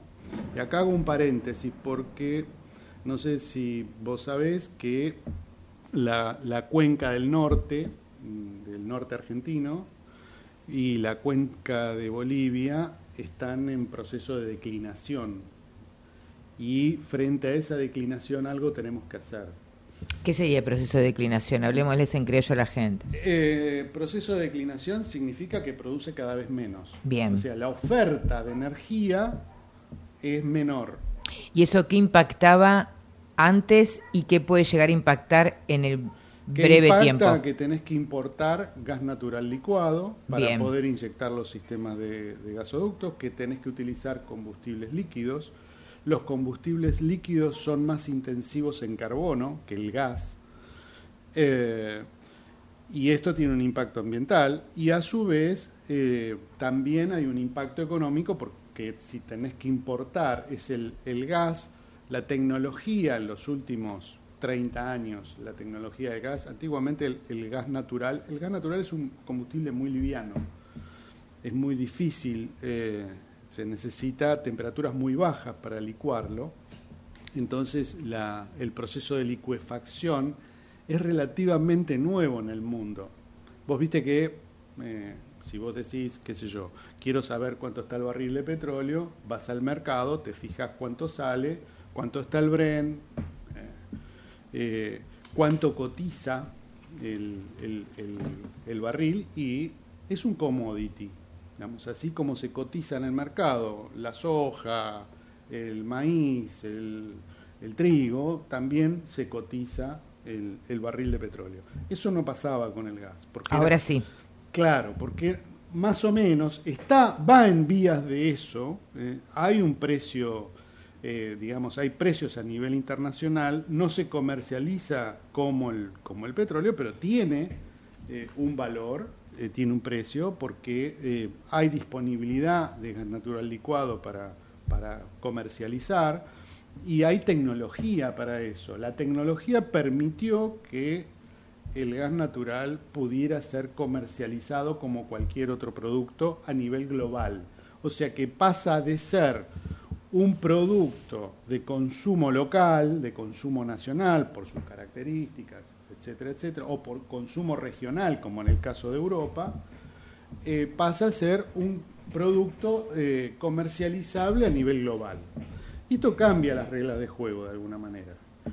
¿Y cómo está en esta regla de juego Argentina con este gasoducto? Y en la implicancia de todo esto que desarrollaste recién. ¿Cómo queda Argentina? ¿Queda como un jugador con mejores beneficios, un jugador con mejor localía. Es una gran oportunidad. Eh, somos el Messi ahora. No sé si el Messi, pero ah. es una gran oportunidad. Es una gran oportunidad. Necesitamos desarrollar infraestructura, necesitamos desarrollar Vaca Muerta. El desarrollo de Vaca Muerta es muy incipiente todavía, el potencial que tiene es enorme. Eh, abastecer el consumo interno y a su vez eh, generar saldos exportables para mejorar la balanza comercial energética y por supuesto también las cuentas nacionales que las cuentas nacionales. buena falta nos hace. Qué buena falta nos hace los dólares que pueden llegar a entrar. Vos este hablabas de dólares en este y ahí, ahí, hay algo yo estoy mirando vos mirabas los dólares que puede haber salido en la organización de la de la AOG, de la conferencia, y yo estoy pensando en los dólares futuros. Sí, exactamente. Eh, pero no, lo que me generó, más allá de lo que se invirtió, y cosa que me parece perfecta, eh, eh, digo, eh, cuando uno hay una gran manifestación de un desarrollo de un evento, es porque uno tiene puesta mucho las expectativas muy positivas de ahí en adelante para decir, muchachos, te- estamos siendo un gran jugador. Eso fue lo que yo sentí. Eh, somos un gran jugador y lo queremos contar. Y ese, esa percepción es de toda la industria, ese, comportamiento es de toda la industria, Sí. no solamente de TGN. No, no, no, TGN por es un, digamos, por supuesto que es un, un jugador importantísimo porque, digamos, eh, tiene, gravita mm, eh, de una manera eh, muy relevante en lo que tiene que ver con el abastecimiento interno, el desarrollo de la infraestructura energética, hay potencial para exportar, esos saldos exportables no solo son por barco, como dijimos recién, por GNL, sino también hay oportunidades de generar eh, exportaciones hacia eh, Bolivia y hacia Brasil. Los, los ductos, o sea, decíamos hace un rato que los, los ductos y las, los yacimientos bolivianos venían en, En declive. en declinación. Eh, bueno, hay posibilidades de exportar, revertir el flujo de gas del gasoducto norte. El gasoducto norte, nosotros import- la Argentina importaba gas desde Bolivia. Desde Bolivia. El gas se lo transporta desde eh, Salta, en, en- en el límite con Bolivia, se, los- se lo importa, se le inyecta gas del yacimiento, los, los yacimientos salteños y se lo transporta hasta los centros de consumo. Hay un nodo en la provincia, sur de la provincia de Santa Fe, San Jerónimo. Ese gas llega hasta el anillo del Gran Buenos Aires y bueno, se distribuye y se va consumiendo en los distintos centros de consumo. Pensemos eh, grandes centros urbanos como la ciudad de Córdoba, Santa Fe, Rosario, eh, Tucumán. Eh, ese gas va quedando en el camino y va agregando valor en términos energéticos a distintas, a distintas industrias, los ingenios tucumanos, las, las- la industria eh, metalmecánica de Córdoba, eh, toda Sí, la no, ustedes industria toatraviesan moviliza. toda la, ustedes atraviesan La toda la industria. siderurgia, toda la industria se moviliza gracias a la energía. Obvio. Eh, o sea, la energía para cualquier país es un factor clave fundamental, es el impulsor del desarrollo de cualquier país. Sin energía es mucho más difícil desarrollarse. Eh, ¿Qué es lo que falta para tener ese gasoducto? Eh, porque todavía en la Argentina hay personas que tienen garrafas, ¿no? Y uno dice, bueno, es una multiplicidad, hay otras empresas que participan, en fin, eh, nosotros te- tenemos una, una fuerte presencia en todo lo que son las industrias, pero digo, ¿qué, qué estaría faltando? No sé si soy clara. Sí, hay que hacer una serie de inversiones que están eh, planificadas. Eh, se hizo el primer tramo del, del gasoducto eh, Néstor Kirchner. Eh, está previsto un segundo tramo. Se estima que va a llegar al final de ese, ese primer tramo eh, de Tratayén Saliqueló, transportará con las plantas compresoras ya instaladas 22, 22 millones de metros cúbicos. Necesitamos revertir el gasoducto norte. TGN acaba de hacer dos obras importantes eh, en, la, en Tío Pugio y Leones eh, para facilitar ¿Dónde la es eso? reversión. Provincia de Córdoba. Empezamos de abajo para arriba. Ah, claro. O sea, es decir, la, la, pensá una planta, ¿no? Entra el gas, válvula de entrada, hay un compresor que comprime el gas y sale. Eso ahora tiene que ser al revés, donde an- antes eh, in- eh, salía el gas, ahora tiene, va, va a ingresar y para eso hay que hacer una serie de obras de configuración de cada una de las plantas eh, y además obras que en la medida que se incrementen los caudales se va a requerir eh, obra- obras adicionales. También está prevista una obra eh, que lleva, llevaría gas, va a llevar gas desde La Carlota Tío Pugio. La Carlota Tío Puje, ¿dónde es? provincia de Córdoba. También Córdoba. todo. Estamos hablando las, las obras que para revertir el gasoducto empiezan de abajo para arriba. Hasta Bien. ahora las obras van eh, en la provincia de Córdoba. En la provincia de Córdoba. Eh, 14.57, nos quedan unos pocos minutos y acá lo tenemos a Claudio Moreno. La verdad que eh, eh, eh, poco el tiempo, habíamos querido eh, charlar un poco más. Eh, una compañía que viene trabajando en todo lo que tiene que ver con esta pata que a mí me interesa mucho, que es la educación. Eh, la industria de por sí eh, acompaña mucho todo lo que tiene que ver con la inversión en la educación. Nos quedan dos minutos, pero si usted es breve... Dos minutos. Te, Usted te me digo, cuenta. vos mencionaste algo eh, clave relacionado con, la- con el consumo energético, la garrafa. Eh, las- el- la utilización de energías renovables, nuestra mirada es que tiene una complementariedad enorme con la- el suministro de gas y el suministro energético en base a hidrocarburos. ¿Por qué? Porque hay regiones del país o pequeñas poblaciones que eh, conviene mucho más invertir en, en energías renovables, energía solar, eólica, eh, y hacer una adecuada instalación de suministro para que esa, esa población cuente con energía eh, asequible, limpia, como dice el, el objetivo, el ODS 7 ¿no? de Naciones Unidas. Eh, bueno, nosotros eh, hicimos este año, ya venimos trabajando hace mucho tiempo, pero este año hicimos un proyecto a los 30 años de TGN que se llama 30 años, 30 escuelas, donde instalamos en cada escuela, digamos, de las 17 jurisdicciones, eh, 17 provincias, eh, elegimos escuelas técnicas en las cuales trabajar, donde esas escuelas técnicas tengan la posibilidad, por su conocimiento, sus capacidades, de replicar eh, eso- ese conocimiento en el resto de la comunidad, donde hablamos de eficiencia energética, eh, trabajamos en la instalación de un dispositivo de energía renovable eh, y eh, tratamos de que ese, esa capacitación, esa formación en eficiencia energética llegue al resto de la población. ¿Por qué? Porque Tiene le- segundos nada más. el impacto más importante para alcanzar los objetivos del cambio climático lo tiene la eficiencia energética y eso es comportamiento humano. Me encantó. Cerró impecable. Como si supiera de radio el hombre. ¿eh? Cerró impecable. Claudio Moreno de TGN. Recuerden, ¿eh? estamos en elecciones. ¿eh? ¿Eh? Hablemos de cambio climático, hablemos de, eficiencia energética. Es sí o sí impacto en el desarrollo humano. Eh, la tenemos por ahí a Sofía para despedirnos, que está con gripe y está en su casa, en esto que tiene que... Ahí la tenemos. Eh, Sofi, ¿se va a mejorar para el próximo miércoles? Sí, esperemos que sí, como que me empeoré en este tiempo.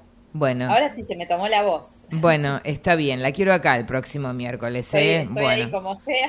Bueno, y si no, se toma un ibupirac. Señores, gracias por todo. Nosotros nos volvemos a encontrar el próximo miércoles aquí. No sabemos si también tenemos otro invitado sorpresa. Gracias, Claudio Moreno. Muchísimas gracias por la invitación. No, eh, poquito tiempo se quedó, ¿eh? Poquito tiempo. Eh, me hubiera quedado con más ganas de hablar. La verdad que todo lo que tiene que ver con el mundo energético es sumamente central en el país. Dólares, inversión, desarrollo humano, calidad de vida. Así que lo vamos a tener nuevamente acá. Así que hágase el punteo de cuándo puede venir. Ahí estaremos hablando. Ya lo voy agendando, no hay Ah. problema. Muchísimas gracias. Señores, ahora se quedan, ¿eh? Con, pi- eh, ¿Sí? ¿Está? ¿Está o no está? ¿No? ¿Está desde dónde? ¿Desde el Zoom también? Bueno, entonces la tenemos ahí en un ratito nada más. eh, triple impacto en todo lo que tiene que ver en un ratito con toda la política. Nosotros el miércoles próximo nos volveremos a encontrar. Chau, chau. Gracias por todo. Tercer tiempo. Necesitamos la energía para vivir. Aprendamos a cuidarla. Ingresa en edenor.com barra consumo. Seguí nuestros consejos para disminuir tu consumo y ahorrar en tu factura. Seamos conscientes. Valoremos la energía. Edenor, 30 años de energía argentina en evolución. Movistar con todo es con Celu. Con Movistar Fibra. Con Movistar TV y con toda la música en el Movistar Arena. Tus conexiones con todo. Tu vida con todo. Movistar con todo. Más información en www.movistar.com.ar. Somos Geneia. Somos número uno en energías renovables en Argentina. Porque generamos más del 30% de la energía eólica nacional. Porque operamos siete parques eólicos y un parque solar. Porque nuestra energía es limpia. El futuro ya es presente. Geneia. En constante generación. Pequeños grandes hábitos. Separar los residuos y dejar los reciclables limpios y secos dentro del contenedor verde son pequeños hábitos que podemos sumar para empezar a generar grandes cambios. Juntos podemos construir un futuro mejor. Conoce más en buenosaires.gov.ar barra Ciudad Verde. Brazos abiertos. Buenos Aires Ciudad. En Telecom, potenciamos el futuro. Con los programas Digitalers, Chicas Digitalers y Nuestro Lugar, brindamos formación tecnológica para impulsar el talento digital. Telecom, activamos talento, desarrollamos futuro. Conoce más en institucional.telecom.com.ar. Telecom Argentina Ciudad General Oro 690 Cava, 30 63 94 53 73 8. En Unilever acompañamos e impulsamos de manera sustentable el desarrollo del país. Con el consumidor en el centro, innovamos para acercarte a nuestros productos mientras cuidamos el planeta. Esto es posible porque somos más de 3.500 personas que trabajamos para hacer una diferencia positiva en el mundo. Hoy logramos que el 95% de los productos que consumís sean 100% de industria nacional y los exportemos a más de 30 países. No lo hacemos solos. Nuestras pymes son el motor para que sea posible. Unilever, desde hace más de 95 años, junto a las familias argentinas. EMOVA, conectamos con vos. Encontrá toda la información para planificar tu viaje en emova.com.ar. Somos los que fabricamos la tele que tenés colgada en tu casa. Somos los que producimos el aire que acondiciona el clima de tu hogar. Somos los que hacemos el celu que te conecta con el mundo. Somos Afarte. Somos industria. No es necesario estar en el campo para sembrar. En Singenta creemos que en el campo o en la ciudad sembramos, porque cultivando esfuerzo, solidaridad y diversidad podemos cosechar progreso, empatía, innovación y un futuro mejor. Todos los días podemos sembrar algo nuevo. Singenta.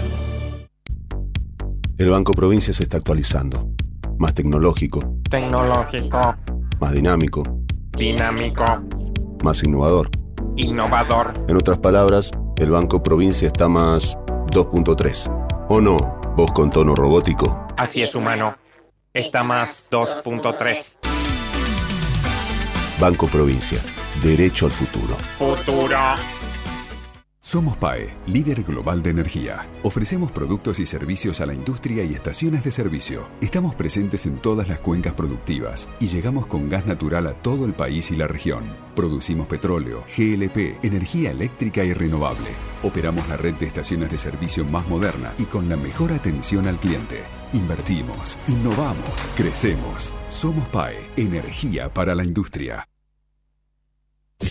Desde Buenos Aires, transmite LRI 224, AM 1220, Ecomedios